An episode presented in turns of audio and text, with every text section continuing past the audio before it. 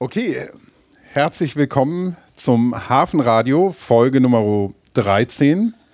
Wir sitzen heute in Harburg, Stadtteil von Hamburg, für diejenigen, die es nicht wissen, und ähm, ja, in Mainz. Aber der Gast aus Mainz ist eigentlich Harburger und Michael und ich sitzen in Harburg, sind aber gar keine Harburger, sondern eher Hamburger. Ich ja kein echter, brauchst nicht so zu gucken. Ich bin ja nur zugezogen. Aber ähm, Michael ein Barmbecker Jung und wir haben heute einen Gast und zwar Kai Christian Brun aus Mainz, aber eigentlich Harburger Jung. Also haben wir zwei Hamburger und einen eigentlichen Trierer, aber ich bin jetzt schon über 20 Jahre in Hamburg. Ist Zählt nicht. Okay, gilt nicht. Gut, ähm, ja, erstmal herzlich willkommen, Kai. Ja, ganz herzlichen Dank. Freue mich bei euch zu sein. Und ähm, ja, unser Thema heute ist, ja, was ist unser Thema heute? Das müssen wir noch so ein bisschen, bisschen ergründen. Eigentlich ist es Digitales, Digitalität, digitaler Wandel in der Archäologie, in Geisteswissenschaften, in allem, was äh, da drumherum äh, sich auch noch ansiedelt. Ähm, es geht um Digitales, aber es geht sicher auch um ja, drei äh, Archäologiekarrieren oder sagen wir mal zwei Archäologiekarrieren. Ich bin ja eher so am Rande noch in der Archäologie und hauptberuflich bin ich ja ähm, im, im Softwarewesen tätig, aber das passt zum heutigen Thema auch ganz gut, denke ich mal. Aber vielleicht, Kai, ähm, kannst du uns erstmal erzählen, äh, wo du herkommst, haben wir ja schon ein bisschen gesagt, aber wer du bist. Ja, ähm, ich bin zurzeit jetzt hier in Mainz äh, Professor, komme aber eben ursprünglich äh, nicht nur aus einer alten Harburger Familie, sondern tatsächlich aus zwei alten Harburger Familien ähm, und habe da 18 Jahre oder eigentlich 19 Jahre meines Lebens verbracht. Bin da zur Schule gegangen, ähm, habe meine Familie da, meine Eltern wohnen noch immer dort ähm, habt enge Kontakte gehabt, äh, natürlich auch äh, immer zum Helmsmuseum, wo ihr jetzt seid. Ähm, war dann tatsächlich, habe ich äh, auch ähm, zwischen Abitur und äh, Bundeswehr dann äh, auf Grabung fürs Helmsmuseum mein Geld verdient. Ähm, und äh, bin dann durch Zufälle ähm, nicht dazu gekommen, in Hamburg Archäologie zu studieren, sondern bin in Heidelberg gelandet und dann hat das so seinen Lauf genommen. Du hast, in, du hast fürs Museum gegraben. Wo bist du denn auf Ausgrabung gewesen? In Moorburg. Ach nee. Ja. Die alten Holzsärge in Moorburg rausgeholt, ja, die wir, genau. die zum Teil immer noch restauriert werden, das heißt immer noch konserviert werden, weil die ja. Schiffsbestattungen genau. waren. Ne? Da waren so Bootsbestattungen bei, die mitten im christlichen Friedhof da bei der, bei der Kirche mit waren. Die waren so orientiert, waren alles im Prinzip christliche Bestattungen, aber ein paar hatten dann doch noch wieder in ihre Boote gelegt. Ja, ich, ich fürchte, ja. haben, haben wir da Blockbergungen gemacht. Genau.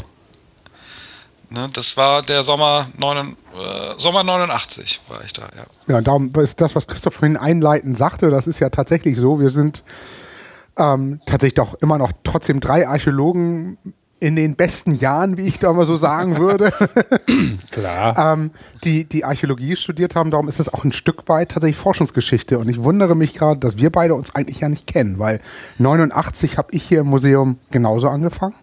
Ich habe 89 hier die als als und insofern ist es auch spannend, wie sich so die Karrieren entwickelt haben. Du auf Ausgrabungen und ich bin hier als Museumspädagoge reingeholt worden, um für die Langobarden-Ausstellung zu führen. Die 89 so als, als erste große, wirklich große Ausstellung von Ralf Busch nach Hamburg geholt worden oder in, in Hamburg gezeigt worden ist. Dass wir uns nicht getroffen haben, ja, äh, mag daran liegen, dass ich vom ersten Tag an in Moorburg war ähm, wir ganz wenig Regentage hatten. Ich war, glaube ich, in dieser ganzen äh, Kampagne, ich war zwei oder zweieinhalb Monate, äh, war ich da unterwegs. Die ersten drei Wochen waren wir zu zweit und haben Profile freigeschaufelt, die vom, für den Winter ähm, äh, zugeschüttet waren. Und ich glaube, ich habe insgesamt drei oder vier Tage nur im, im Museum verbracht ja. und habe äh, Urnen ähm, gesiebt. Ne? Also war unten irgendwo im Keller und habe keinen, keinen großen Kontakt zum restlichen Museum aufgebaut. Das ist abgefahren, oder? Ich finde das total, total spannend, dass das, dass das so, so parallel ist, weil hinzu kommt ja, und darum sitzen wir heute hier zusammen, du bist Archäologe jetzt in Mainz, ich bin ich bin hier im Haus geblieben mit, mit Ausflügen in den, nach Rheinland-Pfalz und nach Luxemburg. Und ähm, heute reden wir zusammen und haben tatsächlich ein zaghaftes Thema, was schon junge Forschungsgeschichte zu nennen ist und gleichzeitig aber auch, ähm, vielleicht gerade auch deshalb, weil wir in dieser Zeit groß geworden sind, ähm, eine ganz große Affinität zu, zu neuer Technologie, zu neuen Vermittlungsstrategien. Ja, also ich, ich bin dazu ja gekommen wie die Jungfrau zum Kinde. Ja, in, in meiner Schulausbildung habe ich keinen einzigen Computer gesehen. Ähm, es gab irgendwo einen Raum, irgendwo im Keller, mhm. aber äh, das, damit hatte ich nichts zu tun und ähm, äh, habe dann, glaube ich, auch erst im zweiten Jahr meines Studiums äh, mitbekommen, dass andere nicht auf Schreibmaschinen schreiben und habe dann ähm, irgendwann ist es dann ja, ist dann der Punkt da, wo dann bei den Eltern so lange oder man sich das Geld zusammengekratzt hat, um sich dann auch so einen Rechner dann hinzustellen. 92, 93, so die, diese äh, 286er Rechner von genau. Escom. Genau, ja. Escom. Äh, also oder meine, aber es gab da noch so einen anderen Shop, ich weiß nicht mehr, wer da, Wobis. Wobis ne? gab es auch noch, ja. Da gab es auch Wo günstig Rechner zu kaufen. Ja. Genau. Ne? Und äh, da habe ich halt gemerkt, dass, dass mich, da war, wurde ich angefixt. Also das, das äh, hat mir Spaß gemacht. Das äh, entsprach irgendwie Dingen, die ich gerne machte. Und ähm, habe dann eben auch viel mehr am Computer äh, gemacht, als so notwendig war. Ähm, parallel dazu ergab sich für mich die Chance, dass ich 1994 ähm, als Student mit auf eine Grabung durfte in der Oase Siva in Ägypten. Mhm. Und der dortige Grabungsleiter hatte sich 1993, 92, 93, als er das Projekt konzipiert hat und 94 dann die erste Kampagne stattfand, ähm, in den Kopf gesetzt, dass man eigentlich diese Grabungsdokumentation äh, weitestgehend ohne händische Aufzeichnungen machen kann. Insbesondere das, das Zeichnen, das, das Hand, die Handaufnahme hat ihn äh, gestört. Aha. Und so standen wir dann 1994. Also für mich war das alles völlig neu, so ein Tachymeter zu sehen, ähm, aus dem man dann äh, die Messdaten rausnimmt mit so einem großen Chip, in so ein Lesegerät mhm. reintut. Dann war da ein Geodet, der hat das ausgelesen ähm, und äh, dann waren da auf einmal die Punkte und äh, dann hat man daraus so, ein, äh, so eine DXF-Datei gemacht. Äh, kannte, ich kann, mir, konnte damit nichts anfangen. Das wurde dann nach AutoCAD geladen ähm, und äh, dann äh, wurde das da weiterverarbeitet. Und äh, das war 94 haben wir da angefangen. Dann kam 95 die nächste Kampagne. Ähm, da war dann mehr Zeit, da waren dann auch Spezi Spezialisten, ähm, so, die dann auch 1996 wiederkamen. Und zusammen haben wir dann ähm, für die Grabungsdokumentation 1996 ein System gehabt, dass wir ähm, auf der Grabung eigentlich mit Codes gearbeitet haben mhm. äh, und äh, im Tachymeter schon Befundnummer und äh, so weiter und so fort eingegeben haben ähm, und dass dann in eigentlich im vollautomatisierten Prozess hinten raus äh, ein AutoCAD-File kam mit Polygonen, 3D-Polygonen, ähm, Nivellierpunkten und wir haben eigentlich haben uns mit, der, mit dem Prisma über die Grabung bewegt und haben quasi mit dem Tachymeter gezeichnet. Ähm, dass äh, die Mitarbeit, dass ich da quasi über die Schulter gucken konnte und immer so ein bisschen die, die, die archäologische Dokumentationsperspektive dabei einnehmen konnte bei der Entwicklung dieses Programms, was nie äh, ähm, weiterentwickelt wurde, ne? was, was heute ja zu so Standard-CAD-Geschichten mhm. gehört, äh, zumindest in der archäologischen Dokumentation. Da habe ich eben irrsinnig viel bei gelernt. Ähm, ne? und, und zwar die ganze Bandbreite. Also sowohl das Messtechnische, mit, mit inklusive der Messdatenverwaltung und, und Aufbereitung, ähm, aber auch der geodätischen Grundlagen bis hin dazu, dass wie man in Autolisp dann irgendwas automatisieren kann. Und ähm, hab, ne, und, und dann schnuppert man da so in Programmiersprachen rein und dieser Moment, wenn man dann sowas mal selber macht und dann funktioniert das, sowas bleibt ja hängen. Das stimmt. Ja, und man muss dazu sagen, in den 90er Jahren ähm, mit derartiger Vermessungstechnologie und Computern zu arbeiten, war eher die Ausnahme als die Regel. Also die meisten Grabungen in den 90ern, die hatten ähm, ein, ähm, ja, was hatte man da zur Vermessung? Also ein Tachymeter gab es. Nee, ein Theodoliten und ein Nivelliergerät. Aber ein Nivelliergerät, aber kein Tachymeter und man hat ähm, man hat gezeichnet auf äh, Millimeterpapier und ähm, man hat noch mit Fotos ähm, äh, dokumentiert, aber nicht mit Fotogrammetrie oder sowas gearbeitet. Also das, was du da beschrieben hast, war natürlich schon was Besonderes auch ähm, in der Zeit, sicher. Ne? Aber, Absolut. Aber ja.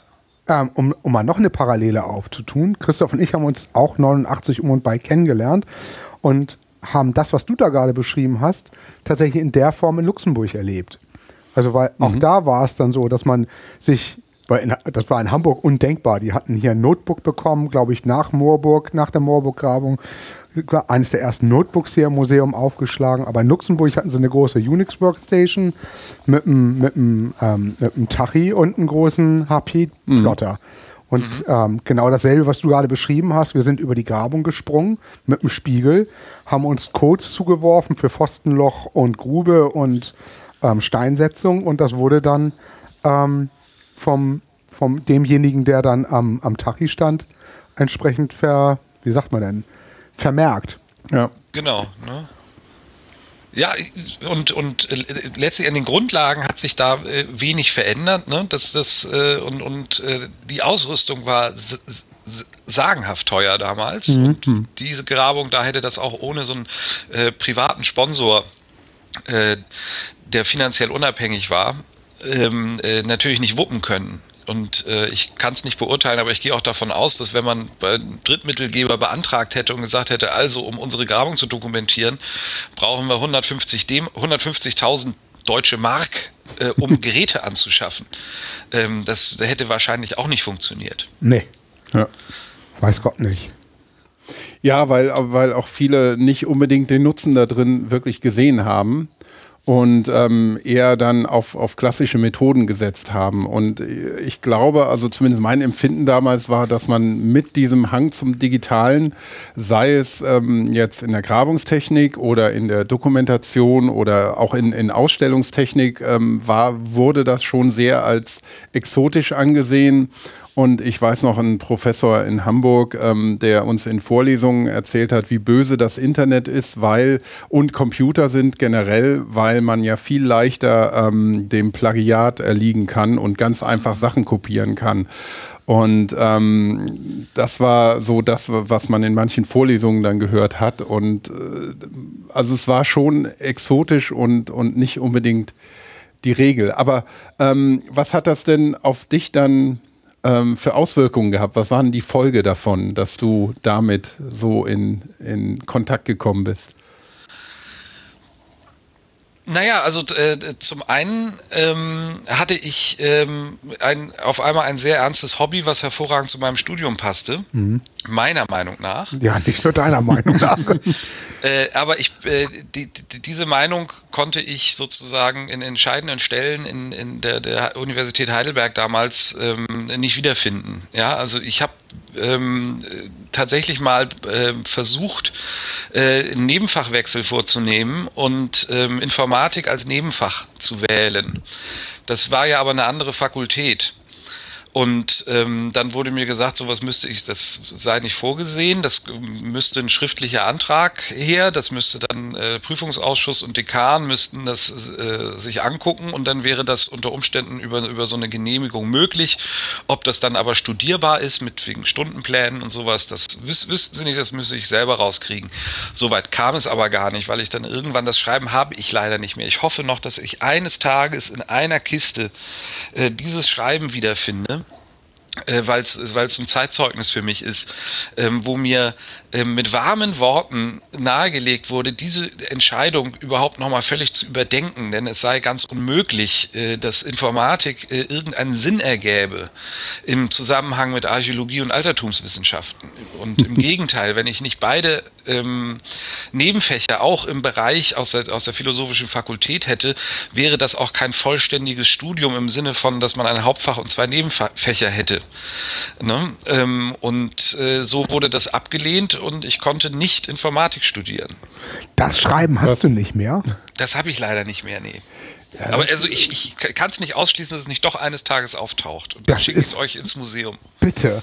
Als Sammlungsleiter des Archäologischen Museums Hamburg und IT-Koordinator dieses Hauses ja. brauche ich genau dieses Schreiben ja, aber es ist ja genau das Thema. Also es ist ja genau das, was Christoph gerade andeutete mit dem, was der Hamburger Professor gesagt hatte, wobei er ja nicht ganz Unrecht hatte mit dem Plagiat. Auch das hat uns ja teilweise eingeholt, wenn man an Gutenberg und Co. denkt.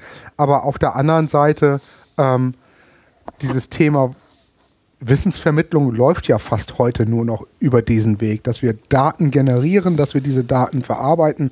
Und ich glaube, in unseren Geisteswissenschaften fehlt heute noch manchmal so die rechte Fragestellung an den Daten, die wir ähm, was wollen wir mit den Daten, wo wollen wir mit, der, mit diesen Daten hin und was ist damit machbar? Mhm. Das finde ich aktuell so die große Herausforderung. Aber als Anmerkung in Hamburg konnte ich damals ja Archäologie im Hauptfach und ähm, ganz problemlos Informatik im Nebenfach studieren und Geografie mit einem Schwerpunkt auf ähm, GIS-Themen war überhaupt kein Problem. Ähm, in Kiel, hätte ich das in Kiel so studiert, wäre ich, glaube ich, ein Diplom-Archäologe geworden ja. und in Hamburg habe ich einen Magister gemacht. Das war dann der Unterschied zwischen den beiden ähm, Universitäten. Aber mir hat wirklich niemand davon abgeraten. Also vielleicht ein bisschen komisch geguckt warum macht er denn äh, Informatik? Aber ich hätte in Hamburg sogar eben Informatik als zweites Hauptfach ähm, studieren können und hatte am Schluss auch alle Scheine dafür und ähm, hätte dann nur zwei ähm, Abschlussarbeiten mhm. schreiben müssen, was dann ein bisschen viel auf einmal war. Aber ähm, ja, das ist schon interessant, was es da für Unterschiede im, auch im Selbstverständnis von dem Fach gab. Heute wäre das doch eigentlich undenkbar. Ja, ne? also äh, wir in Mainz äh, äh, haben da ja jetzt einen Anlauf unternommen, können wir nachher vielleicht noch vertiefen. Ne? Das, mhm. das aber in der Fakultät Geistes- und Kulturwissenschaften äh, an der Universität Mainz äh, ist dieses Thema virulent jetzt äh, und was damals die philosophische Fakultät ausgeschlossen hat. Aber vielleicht auch nochmal in, in der Rückschau. Ja, also was mir oder uns damals in den 90er Jahren, äh, wo ich gearbeitet habe, überhaupt auch selber überhaupt nicht klar war, war, dass ähm, wir es da jetzt mit, äh, dass diese digitalen Daten, die wir da erzeugen, einen Wert haben. Mhm. Ähm, es ging immer darum, in AutoCAD möglichst Pläne zu entzaubern, die so ähnlich aussahen wie die mit ähm, Tinte getuschten. Mhm, ähm, das war Forderung. Ja, das mhm. darf bloß nicht so technisch aussehen. Es war immer im, es wurde immer nur im analogen Endprodukt gedacht. Es muss ein publizierbarer Plan her. Das äh, trifft man heute noch an, aber was ja parallel gewachsen ist, ist, ist, ist auch dieses Bewusstsein, dass die Daten, die wir da erzeugen, äh, ausgesprochen brauchbar sein können und äh, selber an und für sich auch ein Produkt wissenschaftlicher Arbeit sind. Ähm, und ähm, das ist, glaube ich, auch äh, ein Thema, was dann sehr spät erst gekommen ist und, und auch in den letzten Jahren erst äh, sozusagen ähm, wirklich in, in, in eine breite Debatte gekommen ist. Mhm. Mhm. Denn die, äh, also dieses äh, immer, also, ne, man musste einen Plotter haben, ja, und wo kriegt man die Plotter her, die einem dann diese A1-Geschichten äh, plotten? Da musste man auch immer auf die Suche gehen. Ähm, irgendwann, das war so 99, 1998, 99 meine ich, kamen so die ersten brauchbaren A3-Drucker, ähm, die man sich sozusagen auch leisten konnte. Ja, stimmt. Äh, damit rein. Von HP. Ja. Genau. Genau, mhm. den haben wir. Ja. Und ähm, das, ist, das, das Ding ist ja, wenn man sich das jetzt so überlegt, das ist echt nicht so lange her. Mhm. Ja, also 99, Jahr 2000, ähm, als ich dann sozusagen aus dem Studium raus äh, in, in eigenverantwortliche Grabung gegangen bin, als ich dann sozusagen, den, ich war noch nicht fertig promoviert, aber das Schweizerische Institut für ägyptische Bauforschung und Altertumskunde brauchte jemanden, der sich für so klassisch archäologische, römische, womöglich sogar byzantinische Sachen interessiert in Ägypten und auch Erfahrung hat im Umgang in der Art und Weise, wie Archäologie in Ägypten funktioniert und auch Erfahrung hat, ähm, was so Lehmziegelarchitektur angeht mhm. und wie man da gräbt.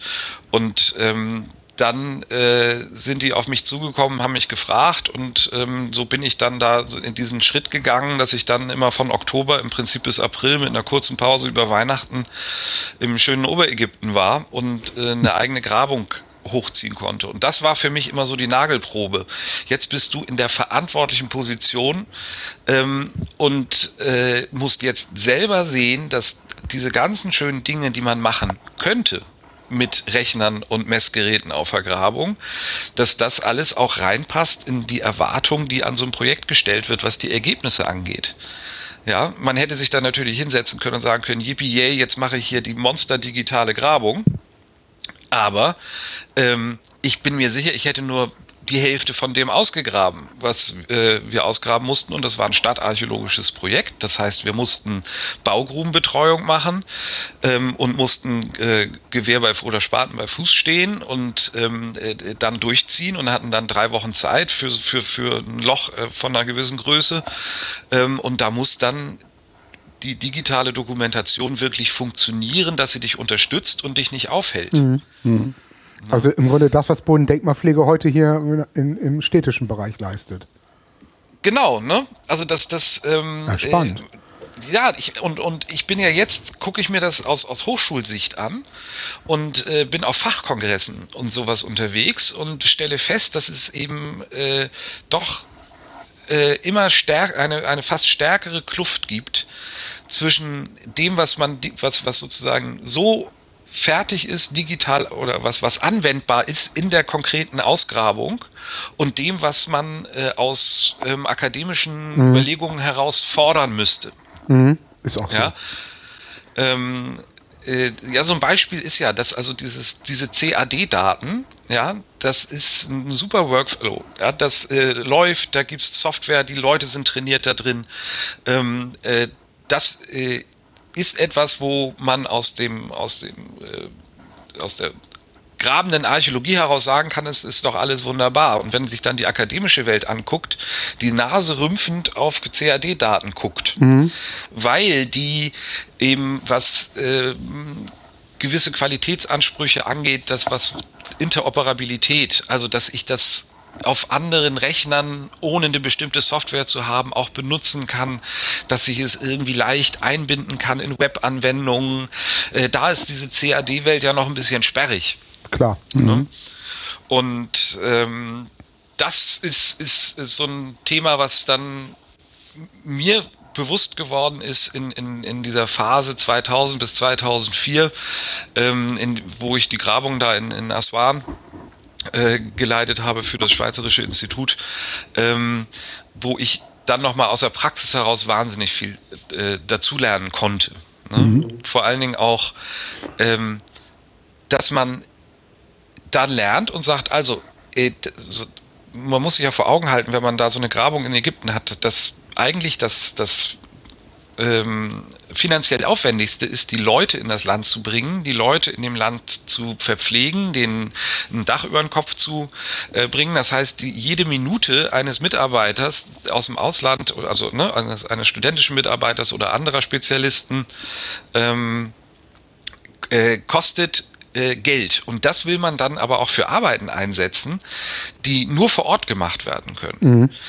Ja, und da habe ich dann auch viel Erfahrung darin gesammelt, wie man sozusagen digital auf Vorrat arbeiten kann, dass man äh, viele Dinge einfach vor Ort äh, digital fertig macht äh, bis zu einem gewissen Punkt, aber die ganze Auswertung mit in den Sommer nehmen kann. Ja, und da haben sich, glaube ich, auch enorme Potenziale ergeben, womit man Dokumentation, wenn man am Befund ist, sehr entlasten kann. Mhm. Wenn man sauber arbeitet, klare Abläufe hat und sagt, also die, die Daten sind da, die gucke ich mir aber erst an, wenn ich wieder zu Hause am Schreibtisch sitze, da brauche ich keine Zeit für auf Vergrabung investieren. Das finde ich spannend, was du da erzählst, weil das ist genau der Use Case, den wir hier im Museum ja haben. Eigentlich ja noch, noch viel näher als das, was du da gerade beschrieben hast, weil wir haben die Bodendenkmalpflege und wir haben die exakt dieselben Diskussionen hier auch geführt, weil wir den Kollegen äh, Tools in die Hand geben mussten, wie sie ihre Grabung dokumentieren. Und da stimme ich dir völlig zu. Die gesamte CAD-Geschichte, das ist alles, das ist alles ähm, so ausprogrammiert, so fertig, da kann jeder mit umgehen und auch der Output ist gar nicht so der ist ja schon so, wie wir es eigentlich immer gerne auch hätten. Wir kriegen mhm. unsere Pläne. Ähm, wir hatten hier zum Beispiel das Problem, wie gehe ich mit den ganzen Daten rum? Also gibt es, ist, wir waren auf der Suche nach einem Dokumentenmanagementsystem. Wie kriege ich eine standardisierte Datenerfassung, dass die Leute, die Grabungstechniker, die Drittmittelgrabenden oder Grabungsfirmen ihre Daten so erfassen, dass wir genau das machen können, was du eben gesagt hast, dass man im Grunde in der Zeit, wo wir die Ruhe haben, die Datenweiterverarbeitung betreiben können. Und da hat sich dann, da hat, hat man dann einen Anbieter gefunden, der ein Dokumentenmanagementsystem gebaut hat. Und dann ging hier die Diskussion los, aber ich kann damit nicht auswerten. Mhm. Ich kann damit keine äh, Scherbenstatistik machen oder eine Ziegelstatistik. Und wir mhm, mhm. hier immer gesprochen haben, das braucht es auch erstmal nicht. Das kommt im nächsten Club. Erstmal müssen wir zusehen, dass vor Ort, weil der Bauträger, der Investor einfach scharf darauf ist, in der Hamburger Innenstadt die Grabung abzuschließen, weil es ist schlussendlich historisch kontaminierter Boden und er muss raus. Und zwar as soon as possible. Und ähm, da ist eben auch die Kohle das, was bestimmt. Und darum und auf der anderen Seite habe ich das Problem, ich habe diese Daten, ich will Ausstellungen machen. Ich will Geschichten erzählen, wie sah es im Mittelalter auf der Hammerburg aus, wie sah es in der Schlossstraße aus und muss ähm, dann mit diesen Daten umgehen. Aber das ist jetzt so das, was uns aktuell beschäftigt ja, ne, also und, und wir sind da ja sozusagen noch, noch auf einem Weg, der noch lange nicht fertig ist. Ne? Nee. Also vor, vor ein paar Jahren kamen so die Aufsätze, dass wir eigentlich im Digital Dark Age sind, ne? also in den digitalen dunklen Jahrhunderten. Dass man davon ausgehen kann, dass wenn in 100 Jahren ein Kongress stattfindet ähm, und der sich äh, beschäftigt mit der Zeit zwischen 1995 und 2005 in der Deutschsprache oder ja, sagen wir mal in der deutschsprachigen Archäologie, ähm, äh, und dann soll Forschungsgeschichte gemacht werden und dann wird auf so einem Kongress festgestellt werden, also die ähm, ganze, die ganze Briefwechsel oder die ganze Kommunikation von, von den Wissenschaftlern ist verloren. Mhm. Ne? Die, die, haben E-Mails geschrieben, es wird, wurde immer weniger per Hand geschrieben, es wurde eigentlich alles irgendwie im, über die Tastatur im Computer festgehalten. Ähm, wenn die Daten noch verfügbar wären, ähm, dann könnte man mit da prima was draus lernen, aber es ist weg. Mhm. Und ähm, äh, das, äh, das ist ja ein Szenario, was in, inzwischen auch äh, teilweise schon ähm, belegt werden konnte. Also ich weiß, dass es in England mal ähm, eine Untersuchung gab, da wurde tatsächlich ein Datensatz genommen, der 1998 auf Grabungen erfasst wurde digital. Also alles, was da an digitalen Daten entstanden war, war noch lesbar. Man hatte also nicht das Problem, dass da irgendwelche Software nicht mehr existierte, sondern es war alles noch, alles, es war alles noch da. Alle, alle, alle ähm, Tabellenkalkulationsdaten, die, die CAD-Daten, ähm, aber sie, die Daten waren so schlecht dokumentiert, dass die am Ende der Untersuchung, sie haben sich bemüht, die Grabung aus den Daten heraus zu verstehen. Und ähm, das ist ihnen nicht gelungen. 80 Prozent der Daten wurden als äh, unbrauchbar erklärt. Ist, mhm. ne, ja, die Excel-Sheets, ähm, da waren Zahlenkolonnen und es waren Spaltenüberschriften, aber es war nirgendwo beschrieben, was jetzt da tatsächlich drin ist. Und dann gab es davon drei, vier Versionen in dem Grabungsarchiv mhm. und dann mhm. wusste man nicht mehr so genau, welches ist jetzt eigentlich die aktuelle. Die waren widersprüchlich, äh, also man hat es nicht verstanden. Äh, Daten waren redundant, also mehrfach vorhanden mhm. und damit inkonsistent, also widersprüchlich. Und ähm, das ist, ist halt ein Problem, was wo wir im Moment, glaube ich, erstmal noch ein, Bewu also in Deutschland vor allen Dingen ein Bewusstsein für schaffen müssen. Ja, ne? definitiv. Wir müssen sehen, dass in, den, in, in, in Großbritannien 1997, wenn ich mich nicht irre, der Archaeological Data Service gegründet wurde.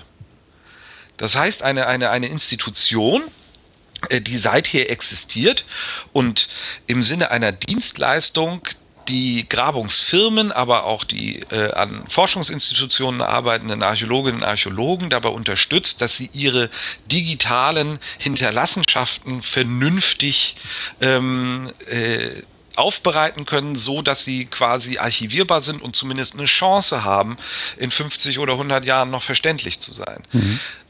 Wir in Deutschland Entschuldigung, das vielleicht ja. noch mhm. kurz zum Schluss. Ne? Wir in Deutschland haben jetzt seit einem Jahr das Forschungsdatenzentrum Janus. Ja. Ne, was aus, aus einer Gemeinschaftsaktion von den Landesarchäologien und dem Deutschen Archäologischen Institut ja äh, hervorgegangen ist. Es hatte eine dreijährige Konzeptionsphase, sehr, sehr viele Arbeitskreise. Äh, man kann im Netz viel darüber lesen. Die Unterlagen sind alle unter freien Lizenzen verfügbar.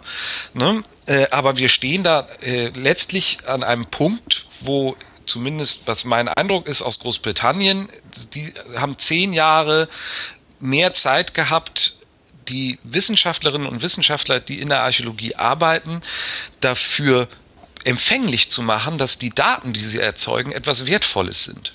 Ja. Soweit sind wir noch hm. nicht.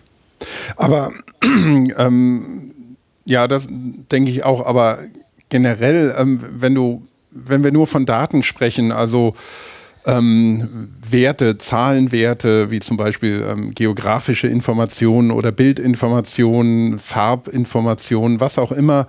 Ähm, das ist ja der eine Punkt, aber gerade bei Ausgrabungen ähm, eine ganz klassische Methode, die dann eben aber auch in Relation zu den Rohdaten verfügbar sein muss, sind ja solche Sachen wie ein Grabungstagebuch. Und ähm, das sind ja, ist ja eine Art der Dokumentation, die zum Beispiel nach einer gewissen Zeit ähm, einen überhaupt verstehen lässt, unter welchen Bedingungen eine Ausgrabung durchgeführt wurde, was passiert ist, was dem Ausgräber aufgefallen ist. Also diese durchaus persönliche, durchaus kritisch zu bewertende ähm, Beschreibung des Ganzen, aber die, die einen, glaube ich, viel tiefer eindringen lässt in die Situation und die Situation auch verstehen lässt. Und ähm, ich glaube, das sind Dinge, die natürlich mit, mit den Daten entsprechend verbunden werden müssen und, und äh, eine Einheit ergeben müssen. Wie war das denn? Bestimmt. Wie war das denn äh, die, die Erfahrung bei dir da, ähm, wenn du sagst, wir, wir haben sehr effizient über, den, den, ähm, über die Grabungskampagne äh, die Dokumentation gemacht und diese Daten erhoben, also ein, ein großes Set an Rohdaten gehabt. Ähm, aber wie äh, habt ihr denn vielleicht auch mit, mit äh, das verbunden mit diesen klassischen Ansätzen wie ein Grabungstagebuch oder, oder was auch immer oder Skizzen sogar? Also ich, ich, hatte die klare Forderung von, von, von der Direktion, der ich auch voller Überzeugung nachgekommen bin, dass es zunächst einmal eine analog, also das in dem jetzt 2000 bis 2004, äh, dass die analoge Dokumentation im Vordergrund steht und dass all die digitalen Methoden nur unterstützend sein können. Ähm, da gab es dann äh, natürlich diese Mischbereiche. Das Grabungstagebuch hat jeder einzelne ähm, äh, oder sein, sein Tagebuch hat jeder Einzelne letztlich in den Computer getippt und mhm. nicht nochmal aufgeschrieben. Für die schriftliche, analoge Dokumentation gab es Formulare, ähm, wo man im Prinzip alles drin abladen konnte. Ähm, worauf ich dann gedrungen habe, ist, dass ähm, äh, in einer Datenbank diese Formulare nicht komplett sozusagen eingegeben wurden, sondern nur die Kerninformation, die Grundinformation, dass klar ist, die und die Befundnummer ist äh, da und da zu verorten und es handelt sich um, jetzt nicht Pfostenloch, ne, aber Lehmziegelmauer oder Grube oder, oder irgendwie sowas. So. Ähm, das war Grundlage dafür, dass wir auf der Grabung schon äh, Klein, die Kleinfunde inventarisieren konnten weil die, das war dann schon im, im, im, Computer in der Datenbank drin. Und das haben wir sehr intensiv vor Ort machen müssen, weil wir die am Ende der Kampagne äh, der, dem staatlichen Archiv den, der Ägypter übergeben mussten. Äh, das heißt, die wurden uns auch dann quasi äh, genommen und in, äh, in Magazine gebracht, äh, die Funde, sodass wir ähm, dort was die einzelnen Funde anging, sehr intensiv dokumentieren mussten vor Ort. Was die Befundbeschreibung anging, haben wir eben analog dokumentiert und nur die absolute Kerninformation in die Datenbank eingegeben, damit wir die Datensätze zur Verfügung hatten, um die Fundobjekte darauf beziehen zu können. Mhm. Im Sommer hat dann das stattgefunden, dass man sich diese ähm, Grabungs, schriftliche Grabungsdokumentation genommen hat und in die Datenbank nachgetragen hat. Also diese Informationen, in welchem Verhältnis steht der Befund zu einem anderen Befund. Eine andere Durchmischung, die wir, die dann kam, war, wir hatten dann ähm, 2002 das erste Mal ähm, die Software von der Firma Qubit, die ja. glaube ich ähm, den Namen nicht mehr hat, ne? Oder so gibt es die noch? Also der Name sagt mir was, aber ne? Die haben damals das erste Mal dieses AutoCAD, also so, so, so eine AutoCAD-Erweiterung für, für die, für die CAD-Welt äh, angeboten, um einzelne Bilder zu entzerren. Und das haben wir dann sehr intensiv, das haben die uns zur Verfügung gestellt, das haben wir dann sehr intensiv genutzt, um für unsere zeichnerische Dokumentation von Hand uns sozusagen eine, eine, eine gute Maßvorlage irgendwie zu besorgen, ähm, das, was den Prozess der, der, des Handaufmaßes beschleunigt hat. Also das haben wir quasi unterstützend eingesetzt, ähm, aber das Endprodukt war immer eine, eine Handzeichnung, die wir dann allerdings wieder im Sommer eingescannt haben und dann halt ähm, diesen Scan der Folie mit einer Einzelbildentzerrung im Prinzip dann im CAD wie in einem GIS georeferenziert haben. Ja, also mhm. äh, da waren so diese Durchmischungen ähm, und äh, dass diese ganze Dokumentation auch analog stattfand, ähm, ist jetzt, wo wir seit Jahren ja in der Auswertung sind, äh, immer wieder von Vorteil.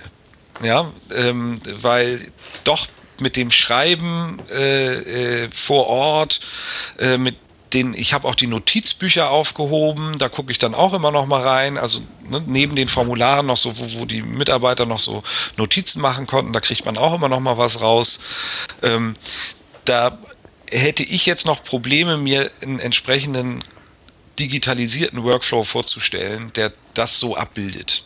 Mhm. Ja, also Gedankenspiele, dass man viel stärker mit Video und Audio arbeitet auf Grabungen. Ne, wird, glaube ich, auch schon, äh, ich habe das auch schon vereinzelt gesehen. Ich auch. Mhm. Ne, dass man, und, und gerade jetzt, wo, wo die Studierenden auf, auf Grabungen, ähm, und ja nicht nur die, also Großteil der Leute, die auf einer Grabung arbeiten, haben ein Smartphone. Und ähm, da, ist das, da, ist, da ist Video und Audio drin, die könnten im Prinzip von morgens bis abends ihre Sachen filmen und dazu erzählen, was sie darüber denken. Mhm. Ne? Ähm, und äh, wäre mit Sicherheit eine, eine, sensationelle Ergänzung von, von Grabungsdokumentation. Äh, aber da müsste man sehr, sehr viele Dinge, die sich über Jahrzehnte in die Grabungsdokumentation, in der, ne, die sich da verfestigt haben, müsste man aufbrechen, was ähm, Vorgehensweisen angeht, äh, vor allen Dingen aber auch was Auswertestrategien angeht. Ne? Also, ja, wer weiß, vielleicht äh, ändert sich da mit der, mit der nächsten Generation, die ja immer als wie Digital Natives oder ähm, was in der Art bezeichnet werden.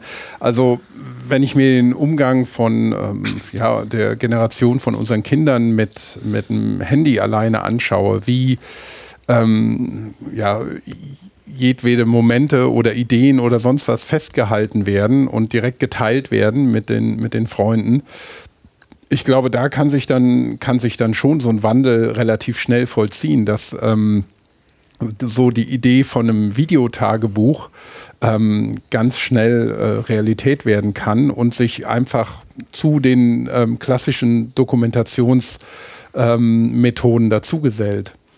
Und man braucht dann eben nur noch die, die Technologie, um die Videoschnipsel oder die Audioschnipsel an die richtige Stelle ähm, ja, mit dran zu heften.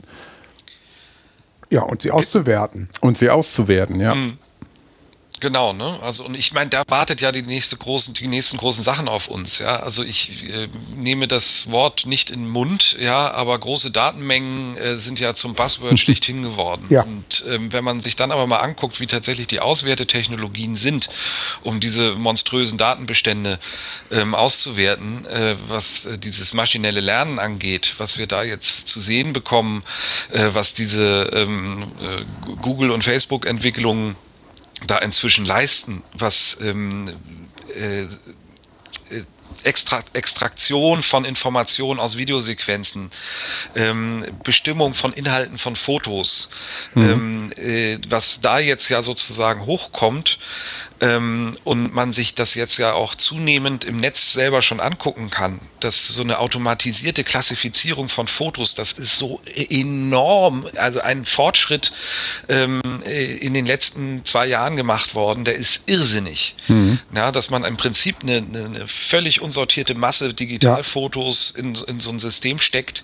und äh, das System sortiert die in einer ganz tollen Art und Weise und, und, und lernt dabei auch immer noch dazu. Ja, ähm, und äh, in, insofern hast du, glaube ich, völlig recht. Ja, die Generationen, die jetzt kommen und die wir jetzt noch im Studium haben, ähm, die haben in ihrer Alltagswelt, in ihrer normalen privaten Lebensumfeld äh, und Lebensroutine ähm, nutzen die Technologie in einer Art und Weise, teilweise bewusst, teilweise unbewusst und finden davon nichts in ihrem wissenschaftlichen oder kaum etwas in dem wieder, was sie da als Wissenschaft studieren. Mhm. Ähm, und äh, da müssen wir dringend dran. Mhm. Ne? Denn, ja. Ich meine, so, so, so, drei Geschöpfe wie uns, ja, wir sind ja irgendwie so Zufallsprodukte. Ne? Und, und haben so unsere Nischen gefunden und ähm, äh, haben uns ja durch viel durch Eigenantrieb äh, selber beigebracht, äh, und das wurde uns nicht systematisch im, im Rahmen eines, eines Studiums vermittelt. Nee, was Gott nicht. Das stimmt. Mhm. Ne? Und, und äh, wie, also, und es wird ja sozusagen komplexer. Ja, also man könnte ja auf die Idee kommen, naja, auch was wir jetzt so erzählt haben mit, mit CAD auf Vergrabung und das ist ja alles äh, fertig und, und, und, gut und das läuft ja, ähm, dass ähm, man sagen könnte, okay, die digitale Revolution in der Archäologie hat stattgefunden. Ne, es, äh, jetzt muss man noch halt so ein paar Anpassungen machen, aber im Prinzip ist jetzt sozusagen dieses große Durcheinander ist jetzt wieder einigermaßen sortiert. Ähm, Studiengänge wurden so ein bisschen angepasst, die, die Ausbildung der Grabungstechniker ähm, es ist viel alltäglicher geworden, so und die digitale Revolution ist, ist over. Ähm, und jetzt machen wir so weiter. Und das ist ja ein, ein, ein, ein kolossaler Fehlschluss meiner festen Überzeugung nach. Ja, ganz mhm. klar. Was, was, was jetzt kommt, ist, ist sozusagen, ähm, äh, also die Dynamik nimmt zu. Die Kurve wird steiler. Ja. Ähm, und ähm, sich jetzt sozusagen denken, naja, jetzt haben wir es ja eigentlich ganz gut geschafft, ist schwierig. Und ich kann, muss ganz ehrlich persönlich sagen, ich habe jetzt so viele Phasen gehabt, wo ich mich mit neuen Technologien wieder auseinandersetzen musste. Ähm, und jetzt sind wir wieder in so einer, ja, wo, wo, wo das, die, die, das World Wide Web äh, transformiert wird zu einem Netz von Daten, zu einem Netz von Wissen, ja, Stichwort Web 3.0 oder so. Da habe ich mhm. jetzt gesagt, okay, das, das, das, da mache ich jetzt noch mal mit, da gehe ich noch mal rein thematisch. Ja. Ich weiß nicht, ob ich das in zehn Jahren noch mal machen kann. Ja, ja. also ähm, beruhigt mich, dass du das sagst. das, ist genau, das ist genau das, was ich gerade versuche hier im Haus zu vermitteln, dass ich genau sage, ähm, so im, im Sinne der, der, der, der Vermittlung und dieses Buzzwords Storytelling, dass ich, dass ich hier gerade sage, meine Kreativität ist, ist jetzt noch da, aber es geht jetzt langsam los, dass ich an, an, dass man über die nächste Generation nachdenken muss. Denn das, was da kommt, auch an Kreativität in Sachen Datenverarbeitung, ist eine ganz andere als die, wo ich noch mitgehen kann. Ja, ne, also das für, für mich deutet sich das so an, so äh, eine Maus ist, ist etwas, womit meine äh, jüngeren Kinder nichts mehr anfangen können eine Computermaus. Mhm. Ja, die muss man ab und zu noch mal auspacken, wenn man Sims spielen will. Äh, aber im Umgang, im täglichen Umgang mit dem Computer spielt die Maus keine Rolle mehr. Und, und äh, letztlich auch äh, das Touchpad, also die, diese, diese Bedienungsform eines Computers, dass ich irgendwo Knöpfe habe und, mit dem, äh, und, und eine Maus über den, über den Bildschirm bewege. Das ist ja am Aus Ne, diese Touchscreens ähm, äh, werden besser und besser.